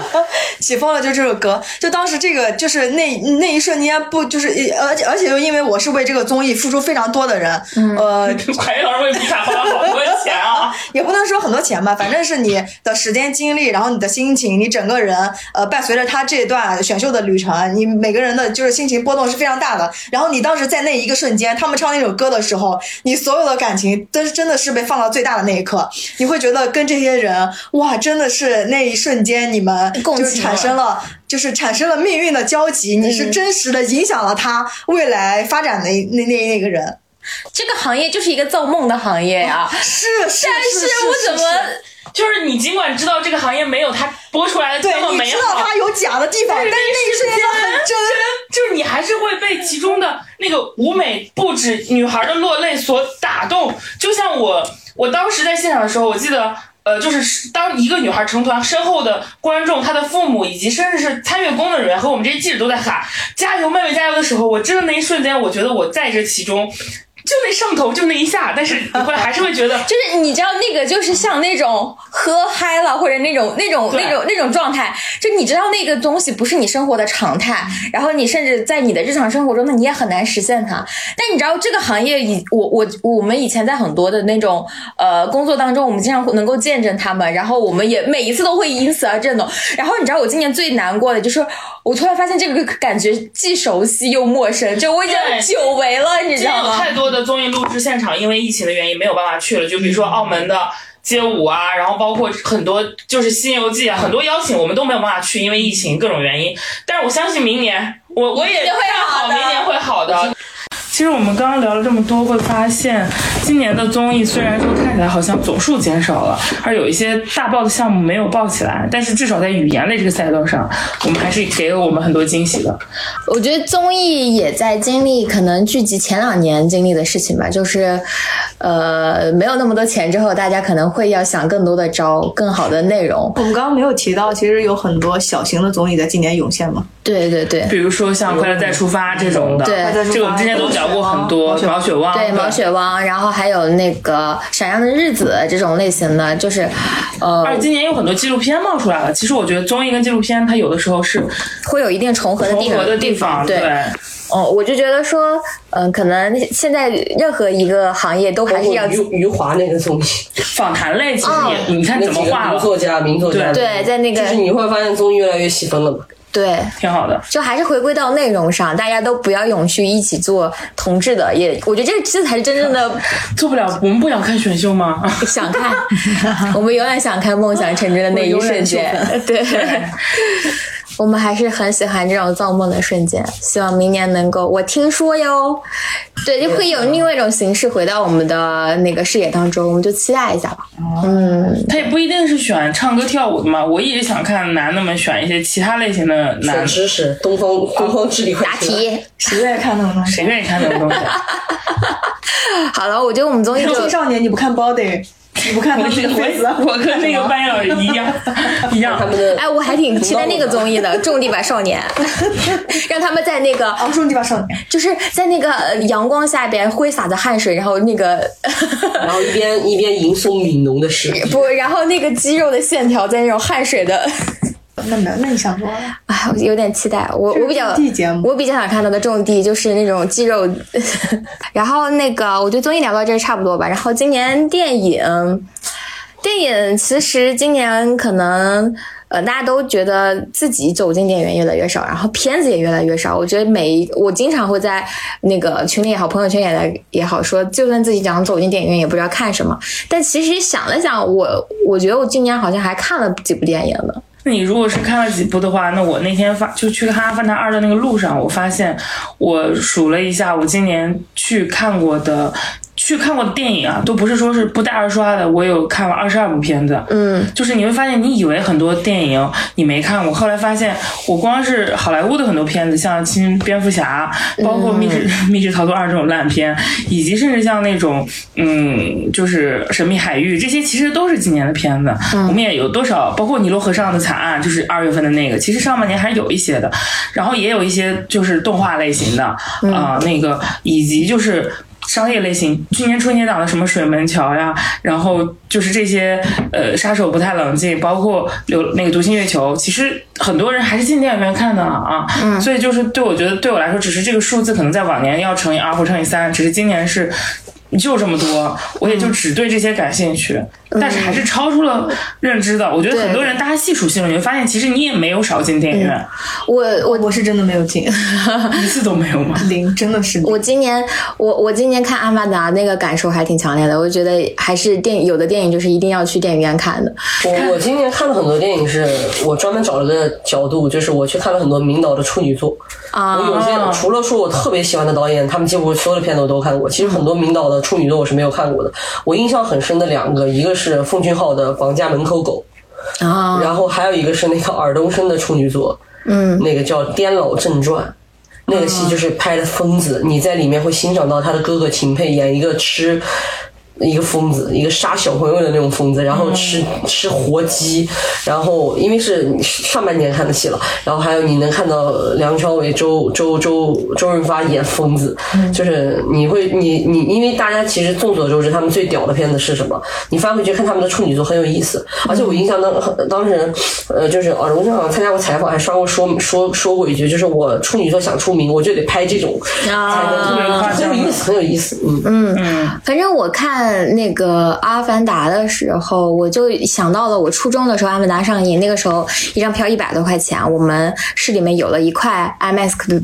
IMAX 的屏，然后呃，当时我记得在我更小的时候看电影，都是那种有很多那种剧院式的那种幕布那种电影，然后我当时我同学说他爸爸妈妈带他去看这个电影，然后说这个电影一定要挑屏幕，一定要去电影院看这个电影。我当时就非常非常的呃，就就很就就那种向往，我就很想看。然后我今年看《阿凡达二》的时候，就是我它当中拍了一段，其实几乎没有什么剧情，就类似于人与自然的这种一个情节，就展示了整个水世界，然后嗯，那位人怎么跟他们相处，人和自然和谐的相处。但是就是这样子的情节，我都觉得好好看呀！就原来电影的这种极致的视听艺术也是能够震撼到我的。就在我的呃，我以我以前在节目里也说过，我觉得有些电影是一定要去电影院看的，有些电影的表达一定要在电影院看的。那我觉得首当其冲的其实就是呃，像呃《阿凡达》，像呃，蝙蝠侠，像去年的沙丘这样的电影，在视听语言上和技术上为我们展现了一个可能是我们的小屏幕完全不能够展现的一个片子，所以我觉得这是我觉得非常电影感的另一种方式。那可能还有一些更电影感的表达，我觉得那是另外的电影一种另外的一种形式。所以我看完《阿凡达》之后，我就尤其的觉得我更需要电影了，我更希望在明年看到更多这样的片子，然后我走进去，然后去感受那一套电影的叙事方式和叙事逻辑。就啊，我好想去回到以前一周。看一部片子的那个时候，呃，我记得在一九年的时候，我们在庆祝电影市场突破六百亿，然后，呃，我们不知道经过这三年，然后终于要开放了，我们不知道明年真正的电影行业完全正常营业之后是需要回到多少年前，但我觉得我们现在已经有能力拍很多很好的片子，就我还是很有信心的，我也觉得一定会有很多像我这样的人，有一些片子一定要会走进电影院去看的。我最爽的是那会儿有一段时间，我买了一个比较偏远的电影院的那种 VIP 卡，就我一部电影十九块九，嗯，我我就每一次骑电动车骑那过去半个小时，我在那连看三场电影，爽，然后回家再骑回来。是，哎，我觉得哪有那么多电影能让我连看三个？啊，对，我觉得电影因为今年整体上就就只能是期盼吧。然后今天我们录制的当天，最近这一两天还是呃定了很多春节档的片子的。然后我很喜欢的陈耳导演的《无名》定了，然后《满江红》今天也发了那个预告。就我我目前看到的物料和我都觉得我还挺想去电影院好好看一看的。呃，因为陈耳真的在我的。心中就是那种浪漫极致化，就是我非常向往的那种电影的浪漫的诗意放在非常前面的一个导演，他极具个人风格，我就觉得这这是这是正儿八经的艺术家，你知道吗？我很想去电影院看这部片子。然后《满江红》，我觉得这个叉老师是不是也期待？对我就是因为我其实本身我就特别喜欢张艺谋，因为其实大家知道张艺谋的张张导的导演导演的作品其实也是确实 质量参差不齐嘛，但其实就不管是他什么样的作品。我一直都还挺喜欢的，嗯，你包括英雄，包括影，包括三枪拍案惊奇，我反正都都看得下去，我都挺喜欢的。而且我最你近那你喜欢长城吗？长城我也看得下去，我也觉得他有些他的奇思妙想，他在场面的调度，他在演员上的选择。然后反正我自己的逻辑是，我觉得他这个年纪了，他依然在保持着一个这么频率的拍摄电影的节奏，我真的就是 respect。嗯嗯，我可能要再说一遍啊，就是。就是因为我像咱们之前看韩国电影，他们不是在对吧？也不管是在戛纳还是奥斯卡，就是大杀四方的时候，我们就有中国的一些电影爱好者就有发过微博，有一条印象很深。他的意思就是说，国内的电影想奋起，你光看邻居拍的好，大家是没有感受的。其实就相当于小时候你你你别的学校，你隔壁院校、兄弟院校有人考上清华了，你不会有感触，但你同桌考上了，你就不得了。所以我就是每一次看到张艺谋他有这样的奋起直追的这种感受的时候，我真的就是觉得，你陈凯歌，你但凡有那个心气，他肯定就坐不住了。他停不下来了。你就坐不住了。陈凯歌必定三年之内要再拍或者怎么样。但我不是说在针对两位老师，我只是举了两个国内电影非常有知名度的这个两个代表人物。我不是说陈导就一定怎么样了，我只是举这么个例子，就是相当于像侯孝贤突然拿了个戛纳，搞不好李安也坐不住啊，对吧？杜琪峰突然怎么着了，徐克肯定也按耐不住。就是，而且我每次看到像你像那个谁。你像那个陈可辛，他现在不是也出走了嘛？嗯，你会看到有这些优秀的电影人，他在做这些改变、做这些动作，你还是非常的感动。你包括像虽然国内已经退出了那个、嗯、中国台湾的那个金马奖，但你看到金马奖的这些表现，你看到这些作品，你还是能感觉到啊，台湾省的电影人依然在很努力的拍，你还是会被触动吧。尤其是你像今年戛纳的短片，也有中国人拿了。尤其是我们的汤唯在台在韩国 拍了个片子，你说你说周迅心里面没想法，我不信。但我不是说在揣摩周迅老师的想法，可能周迅真的没有想法，但是我只是就是调侃一下啊，对吧？章子怡可能也咬碎了后槽牙，对吧？李冰冰难道就心里就想我怎么就遇不到，就对吧？专门为我写剧本、拍定制电影的人呢？对吧？就是你你可能周迅连连夜就给那个谁，对吧？某些导演打个电话，对吧？你们拍不拍了？嗯，而且我我补充一点，就《满江红》的编剧是陈宇，他是也是这几年跟陈张张艺谋合作很多的一个编剧，就是《坚如磐石》还没有上啊，当然我很期待这个项目，他是原著也是编剧。然后去年春节档的这个《狙击手》也是他参与编剧，那个剧本项目还是至少在主旋律，我觉得是一个很完整，而且相对讲述是聚焦小人物的一个挺好的一个故事。所以这一次《满江红》，他跟张艺谋也是共同。编剧嘛，所以我对这个编剧也是故事也是有一点信任感的，而且我特别好奇沈腾老师演正剧会什么效果，我真的很很难想象，但是我也会很期待。对，因为沈腾他其实你要是以他的这个科班出身的话，他其实并不是，虽然他是为我们所熟知是一个喜剧演员的身份，他其实并不是一个。对吧？喜剧演员本身出来，他就不像赵本山老师、冯巩老师，他出来就是对吧？但我反正还是很也很期待。但是我今年看了沈腾老师年轻的时候演一个风流军官的一个片段，非常的帅气。虽然他一张口我笑了，但是叼着那个钱，叼着那个钱币，然后去跟那个在抖音上刷的很酷。而且我我还看过他演警察的那个片段，就还是蛮帅。但是就是他一张嘴我就 演当兵的时候也，我们调侃他像老嫂子，我要笑死。我真的很想看看他在满。江红里边会是什么？而且我说实话，我看他的预告我没出戏，我也不想笑。但我看到很多评论说，一看到沈腾就想笑，我能理解大家。我也能理解。但我觉得这是一种舆论环境吧，就像很多人说看了黄磊在《新闻大院》出戏一样。其实我觉得黄磊演的挺正常的。我觉得我不看综艺看黄磊我不会出戏，但沈腾。他的内容太，他尤其他的电影，他为人所熟知的综艺太多了，以及电影，他的电影形象也很固化。但那个《满江红》确实不好笑，就是你不会看到什么。因为我觉得这个其实是因为环境是比较肃穆。你你给到的预告片信息素材是很有限的，但是你看，我就冲着他去演这种反差，我觉得大家也会愿意去电影院看。我觉得这也是他的特点之一。嗯嗯，所以我我觉得明年肯定还是会有更多的片子回来的。我觉得一定会是的，因为黄渤老师都有七八部片子被压着，周冬雨老师都有六部片子都被压着，后来也有一些片子。对我只能说，我希望明年的电影市场，呃，因为疫情这种这种现在已经已经开放了嘛，再加上呃各地的恢复，王传君还一堆电影被压。虽然我觉得他 他不可控，但是我觉得有一点就是，我希望它就是片子的正常的上映流程，包括它的定档、它的发布，能够回归到二零二一年的节奏。当然我知道这很难，但是我这是我的一个小希望嘛，这是对电影市场。嗯，像对我这种普通观众来说，电影对我来说是可有可无的娱乐消费。如果他有好的作品的话，其实还是会去电影院看的，因为它是一种选择嘛。嗯，它有的时候也是你的社交话题，就是嗯，我们还是我真的很期待，就是当年我们所有人都一起去看那种。《流浪地球》的时候四十亿，然后每个人都在感叹，就是呃，其实我也我也会去电影院看《地球二》呃，对，突然想起来，我看过一个片子，是那个《爱情神话》，嗯，也是今年的，今年是我唯一一部在电影院看的。今年去电影院看的？难道是去年年？它是圣诞节的片子，去年年尾的片子。Sorry，对不起。但是它它它有上到，不是它有上到今年了，它肯定是上到今年了的。不知道你什么时候去看，但是这个片子我它都算在今年，对，会算在今年，因为去年的盘点盘不到它了。好像说这个电影在拍平行片。不是听说因为疫情取消了吗？因为上海取消了。什么叫平行片？就平行时姊妹片，姊妹片。嗯。我只有一个今年看了，除了那个电影院看的片子，我还有一个小品片想推荐，就是那个呃英国的《祝你好运，里奥甘娜》，它是一个六十岁的老妇人在丈夫死了之后叫鸭的一个故事。你片中有非常多的大尺度镜头，然后以及对女性身体性欲的讨论。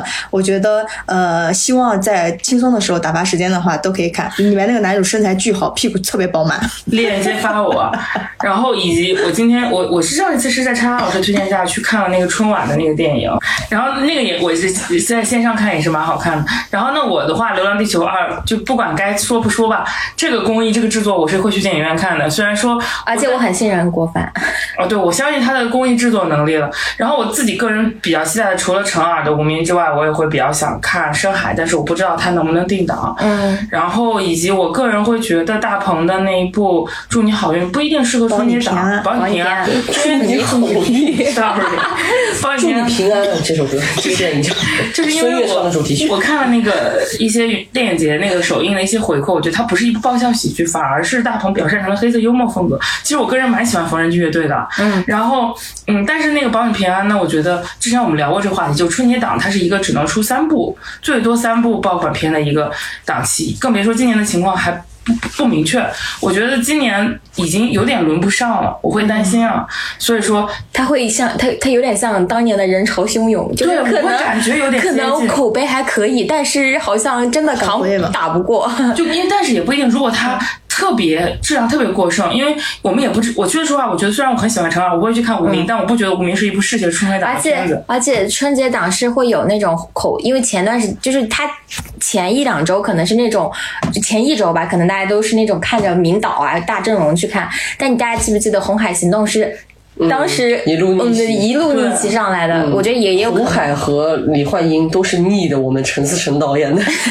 是的，所以所以今年其实 其实现在因为电影定档电影也比较少，我觉得这个我们可以之后再出专门的方向去聊。对，呃我是觉得说，不知道电影市场会回到多少年前，但我们明显比以前有了更好的拍电影的能力。就我觉得电影市场一定会好起来的。我们中，国不缺好导演，不缺好故事，不缺好演员，嗯，只是我觉得中国现在最大问题就是内容制作，内容制作端，第一方面就是它它所面临的东西，嗯，跟往年不一样了。再有就是现在用用户从用户端的反馈，就是大家还能不能重新拾起回电影院的信心和习惯？我觉得这个其实是一个问号。当然我，我理解就是。明看明年的片库吧，我觉得这也不是我们能改变的我。自己肯定是觉得还是可以的，因为就像旅游一样，开放了，大家一定会出去玩儿。嗯，有电影上，大家一定会去电影院的。这个东西不会就这么就嗯习惯，我觉得它还是在的嗯，人大家都是需要场景只是一个设计只是需要一个时间而已。嗯，那我觉得电影和综艺，我们其实都聊了我们期待的剧集。我们刚才好像没有聊期待，我们聊一下剧期期待的剧集吧。就是我其实比较期待的是今天发的那个那叫什么预告片西出玉门，啊，对，西出出来幼儿园的那个西出玉门，因为我刚看完小说，哎，我突然说到西出玉门，我突然想起她的他的小说里面那个女主角是我非常喜欢的叶流西，她的演员是谁呢？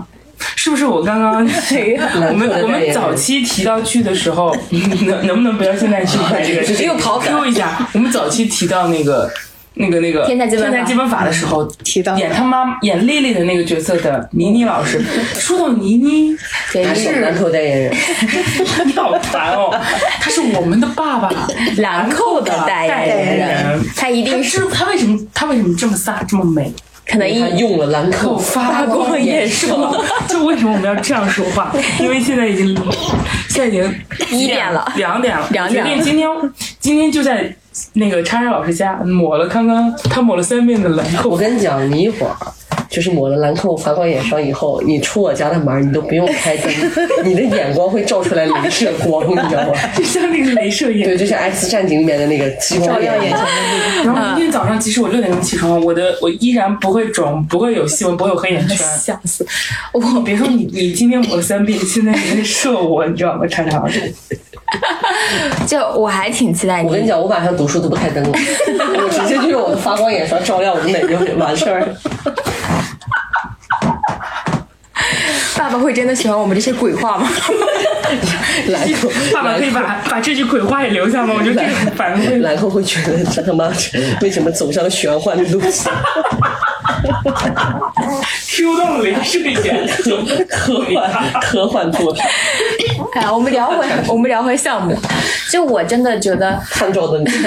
我觉得就是我看我看《西出玉门》的时候，男眼睛在发光。你知道爸爸最后发条微博说：“我们本产品不含任何荧光剂。鸟你呀、我已经爸爸你们你们能不能让我把这件事儿说聊回？”再涂一下。我们这期好像 A A S M R，现在已经三点。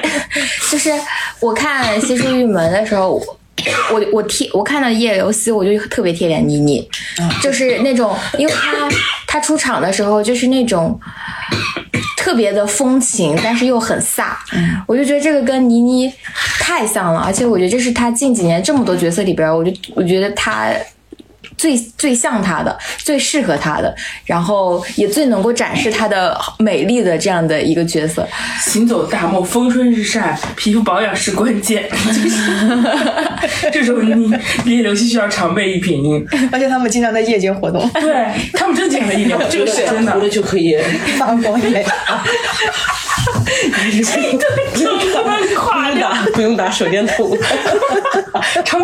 看中它了？因为它会闪耀发光。因为它眼里有光。美的会发光。嗯，对，在闪闪大漠这种风吹日晒，它依然美丽，没有皱纹。我真的，我好担心啊！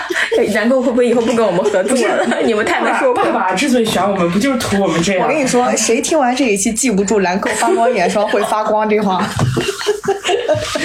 那就说明听众的记忆力出现了问题。我最期待的项目，我现在觉得我在发光。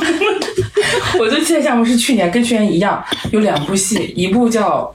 三体就是我由衷的期望，当我们这期节目播的时候，它已经定档了。我听说是准备是有这个，马上就定了，因为再不播奈飞那个版本就要播了。我觉得它肯定是赶在奈飞那个版本之前，而且奈飞那个预告片或者说那个制作特辑比我想象的要好一些。那可是奈飞呀！但是你你很难想象第一部的第一部的政治历史背景让他们来拍嘛，然后以及就是虽然他那个预告片腾讯的预告片除了。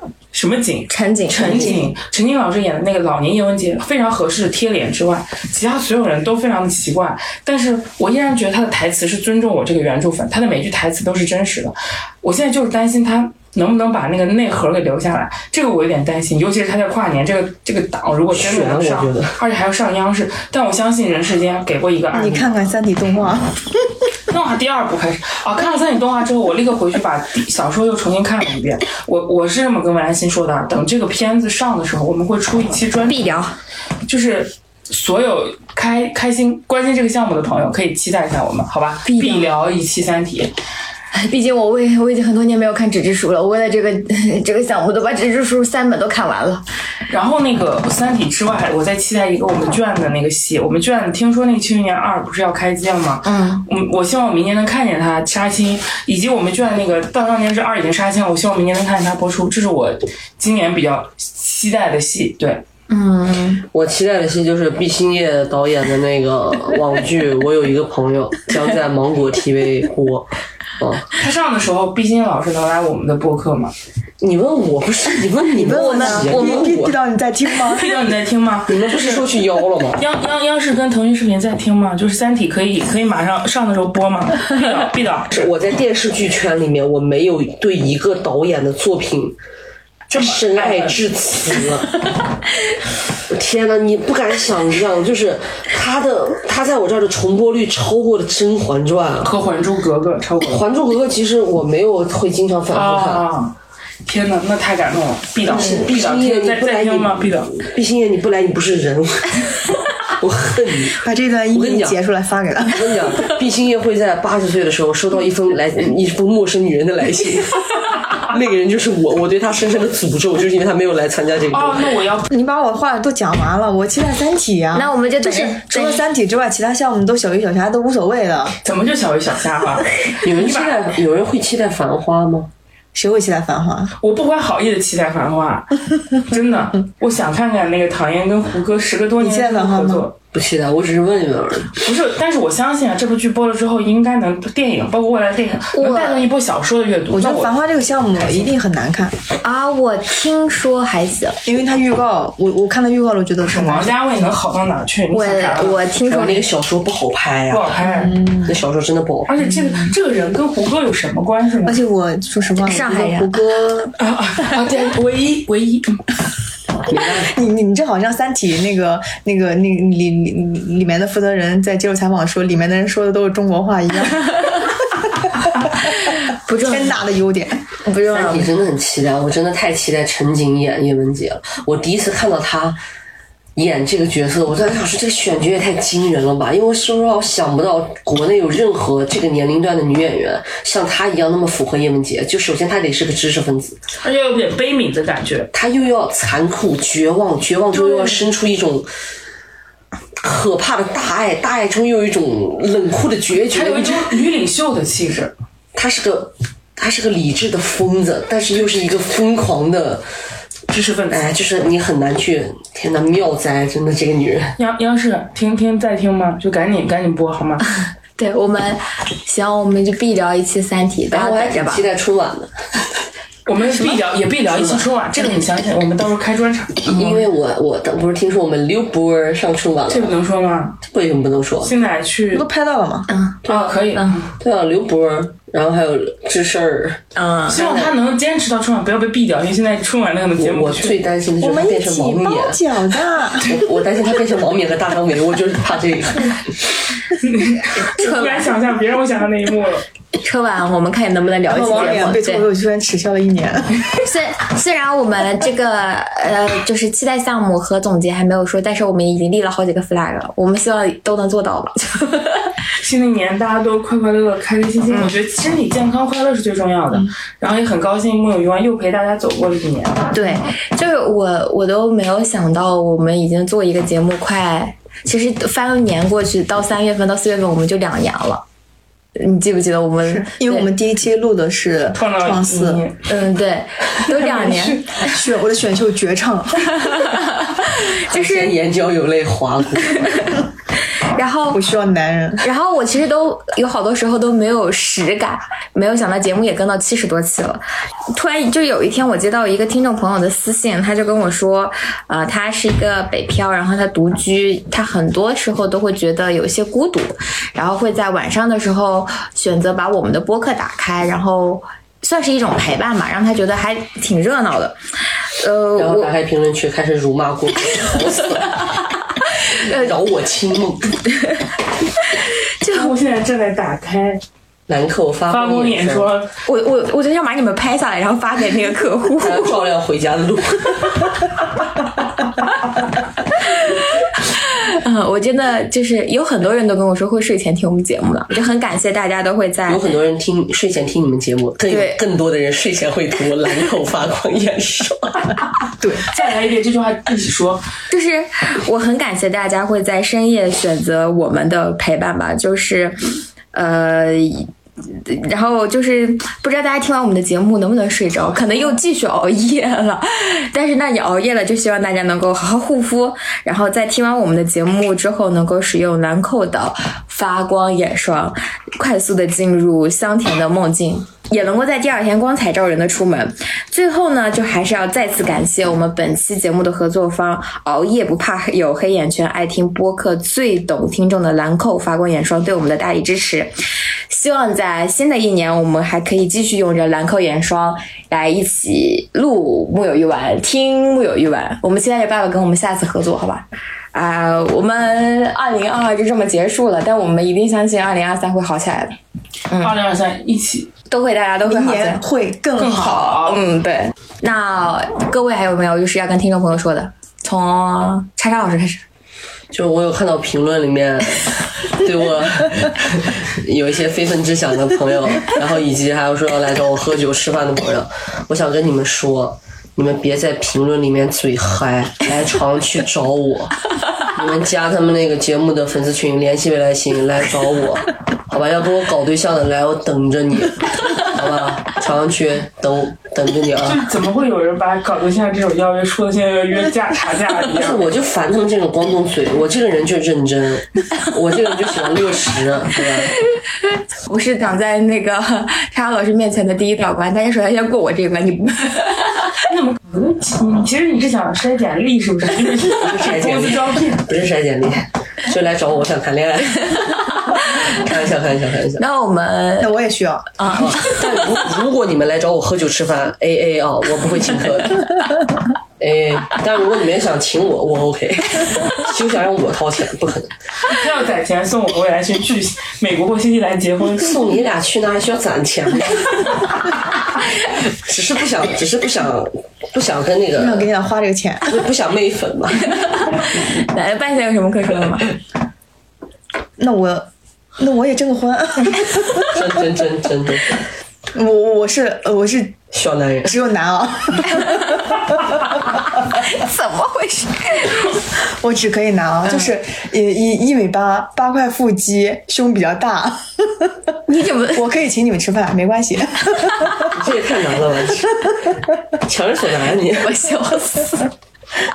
好，啊，除了这讲讲正经的，就是嗯，因为去年正经，怎么我刚才不正经？我超正经了！我比你正经一点。呃因为我呃今年，然后包括去年，然后呃再再包括二零二零年，其实三年的时间，总有一种生活可以随时被打断的感觉，会有一种不确定感和不安全感。其实我本身并不是一个喜欢拥抱变化的人，因为我总觉得待在一个呃稳定的环境里面、舒适的环境里面，整个人的状态会更加放松、轻松，然后可以有更多的呃时间和空间做自己的事情。但是呃去年其实是我变化比较多的一年，因为我换了工作嘛，然后新的环境里面，然后再包括我遇到的一些新的人，其实会给我一种变化，有时候也是一件呃比较好的事情，它能够让你呃同时呃脱离了旧的环境，能够给你一些新的启发，然后给你一些呃新的好玩的东西。就比如说我现在还会看一些嗯商业上面的书，就不纯粹是为了工作而看的，那对我来说都是一些。就是面对不确定的事情当中，在中间找一些确定的东西。呃，明年的话，因为现在已经放开了嘛，我觉得明年的呃整个不管是工作啊还是生活的状态，我相信它都会变得越来越好。然后呃，希望大家都能够在呃变化当中去追寻一些不变的东西，在不确定性当中做一些能够让自己感觉到确定性的东西，然后多去追求一些能够让自己呃。个人感觉到微小的幸福和快乐的事儿。嗯，我我我其实对于宏大叙事，嗯，有的时候有时候是比较反感的。嗯嗯嗯，郭女士呢？嗯我去年的时候会跟大家说，我说希望那个我人最重要的事情是要坚持做自我表达，然后就是我们不管外面的环境怎么样，至少我们永远要发出发出我们自己的微弱的声音。那过去的一年，其实我觉得整个大环境是有更多的变化的，就是有一些改变，有一些。就像刚刚半仙说的，它有停止的时刻，也有重新启动的时刻，甚至在最后的这十二月里，它发生了很多让我们一夜之间又感觉一切都重新启动了，或者说是把你过去的所有的认知都又重新改变了的事情。就是我不知道这是一件好事还是一件坏事，但是我庆幸的事情是在这十二个月里，在这一年里，我始终在坚持做我的表达，不管是通过我的文字，还是通过我的播客。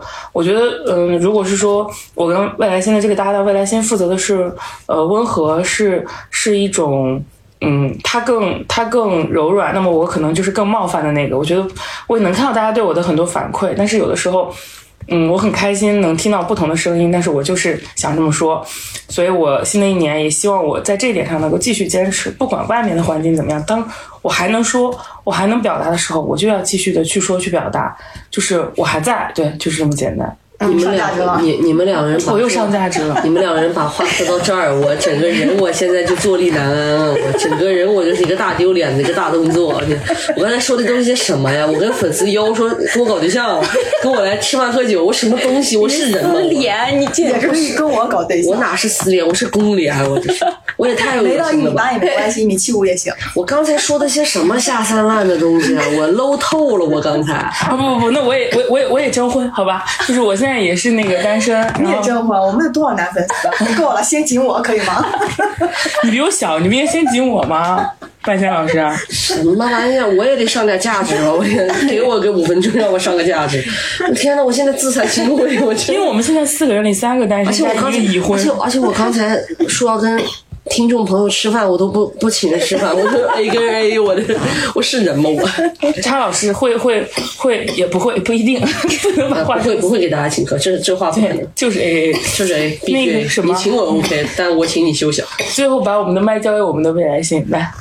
呃，我其实我做木有鱼丸，自己最开心的时候是我定期能收到兰蔻爸爸的广告发光费，眼霜的时候，我觉得，嗯、播客对于我来说是一个跟大家相聚的时刻，然后跟大家一起好好说话的时刻。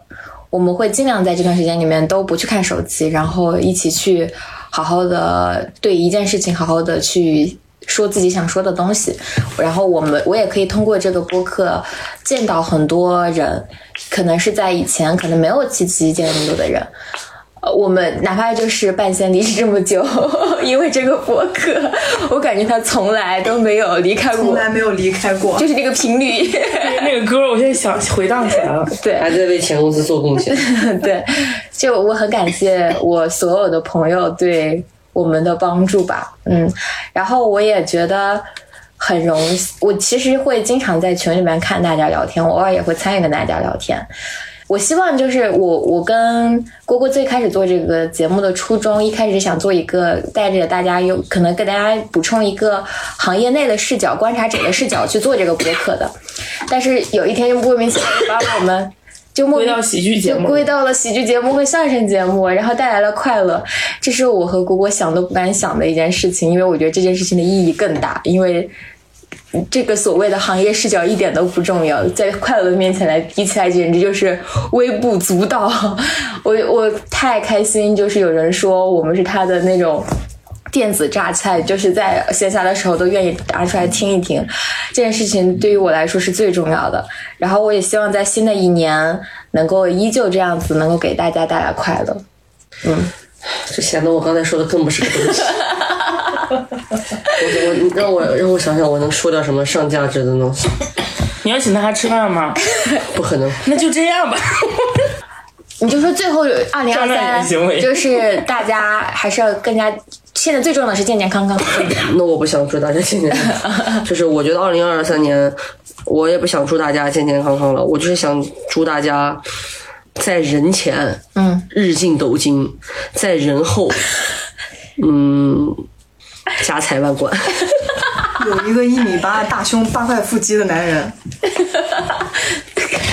那那总有男听众，我们也不是所有听众都是都是女生啊。那我刚才说的不就针对我说的你？男的就是大胸男。他说的是有男听众，那也有男听众需要大胸的，也有男听众很多男听众也需要财源，也需要财源滚滚啊。好了好了，但是我还是希望就是爸爸说这些全都别留，全部删掉，搞那得我再说最后正经说一句，就是我自己的个人感受，就是就是我觉得当你不知道该做什么事情的时候，就去做一些绝对正确的事情吧。嗯。虽然我觉得大家停一停没关系，浪费时间也没关系，但是当你觉得浪费时间会你会给你带来罪恶感的时候，就去做一些绝对正确的事。天呐，我我呃二零，嗯，你没那么快放心。然后就是。哎，我们就这样子又陪大家走过了二零二二年，我们二零二三年健康的、快乐的继续相遇吧。嗯，就是呃，希望我们明年还能够再这样子坐在一起，然后跟大家 这样子聊天。然后我们本期节目就到此结束，然后那个我们就明年见了。好了，那我们就二零二三年相见了。现在时间也挺晚的了，让我们最后说一句：兰蔻发发光眼霜，爸爸爸爸晚安，Good night。好的，我们就明年相见啦，拜拜呀。拜拜，一起发光。la, la.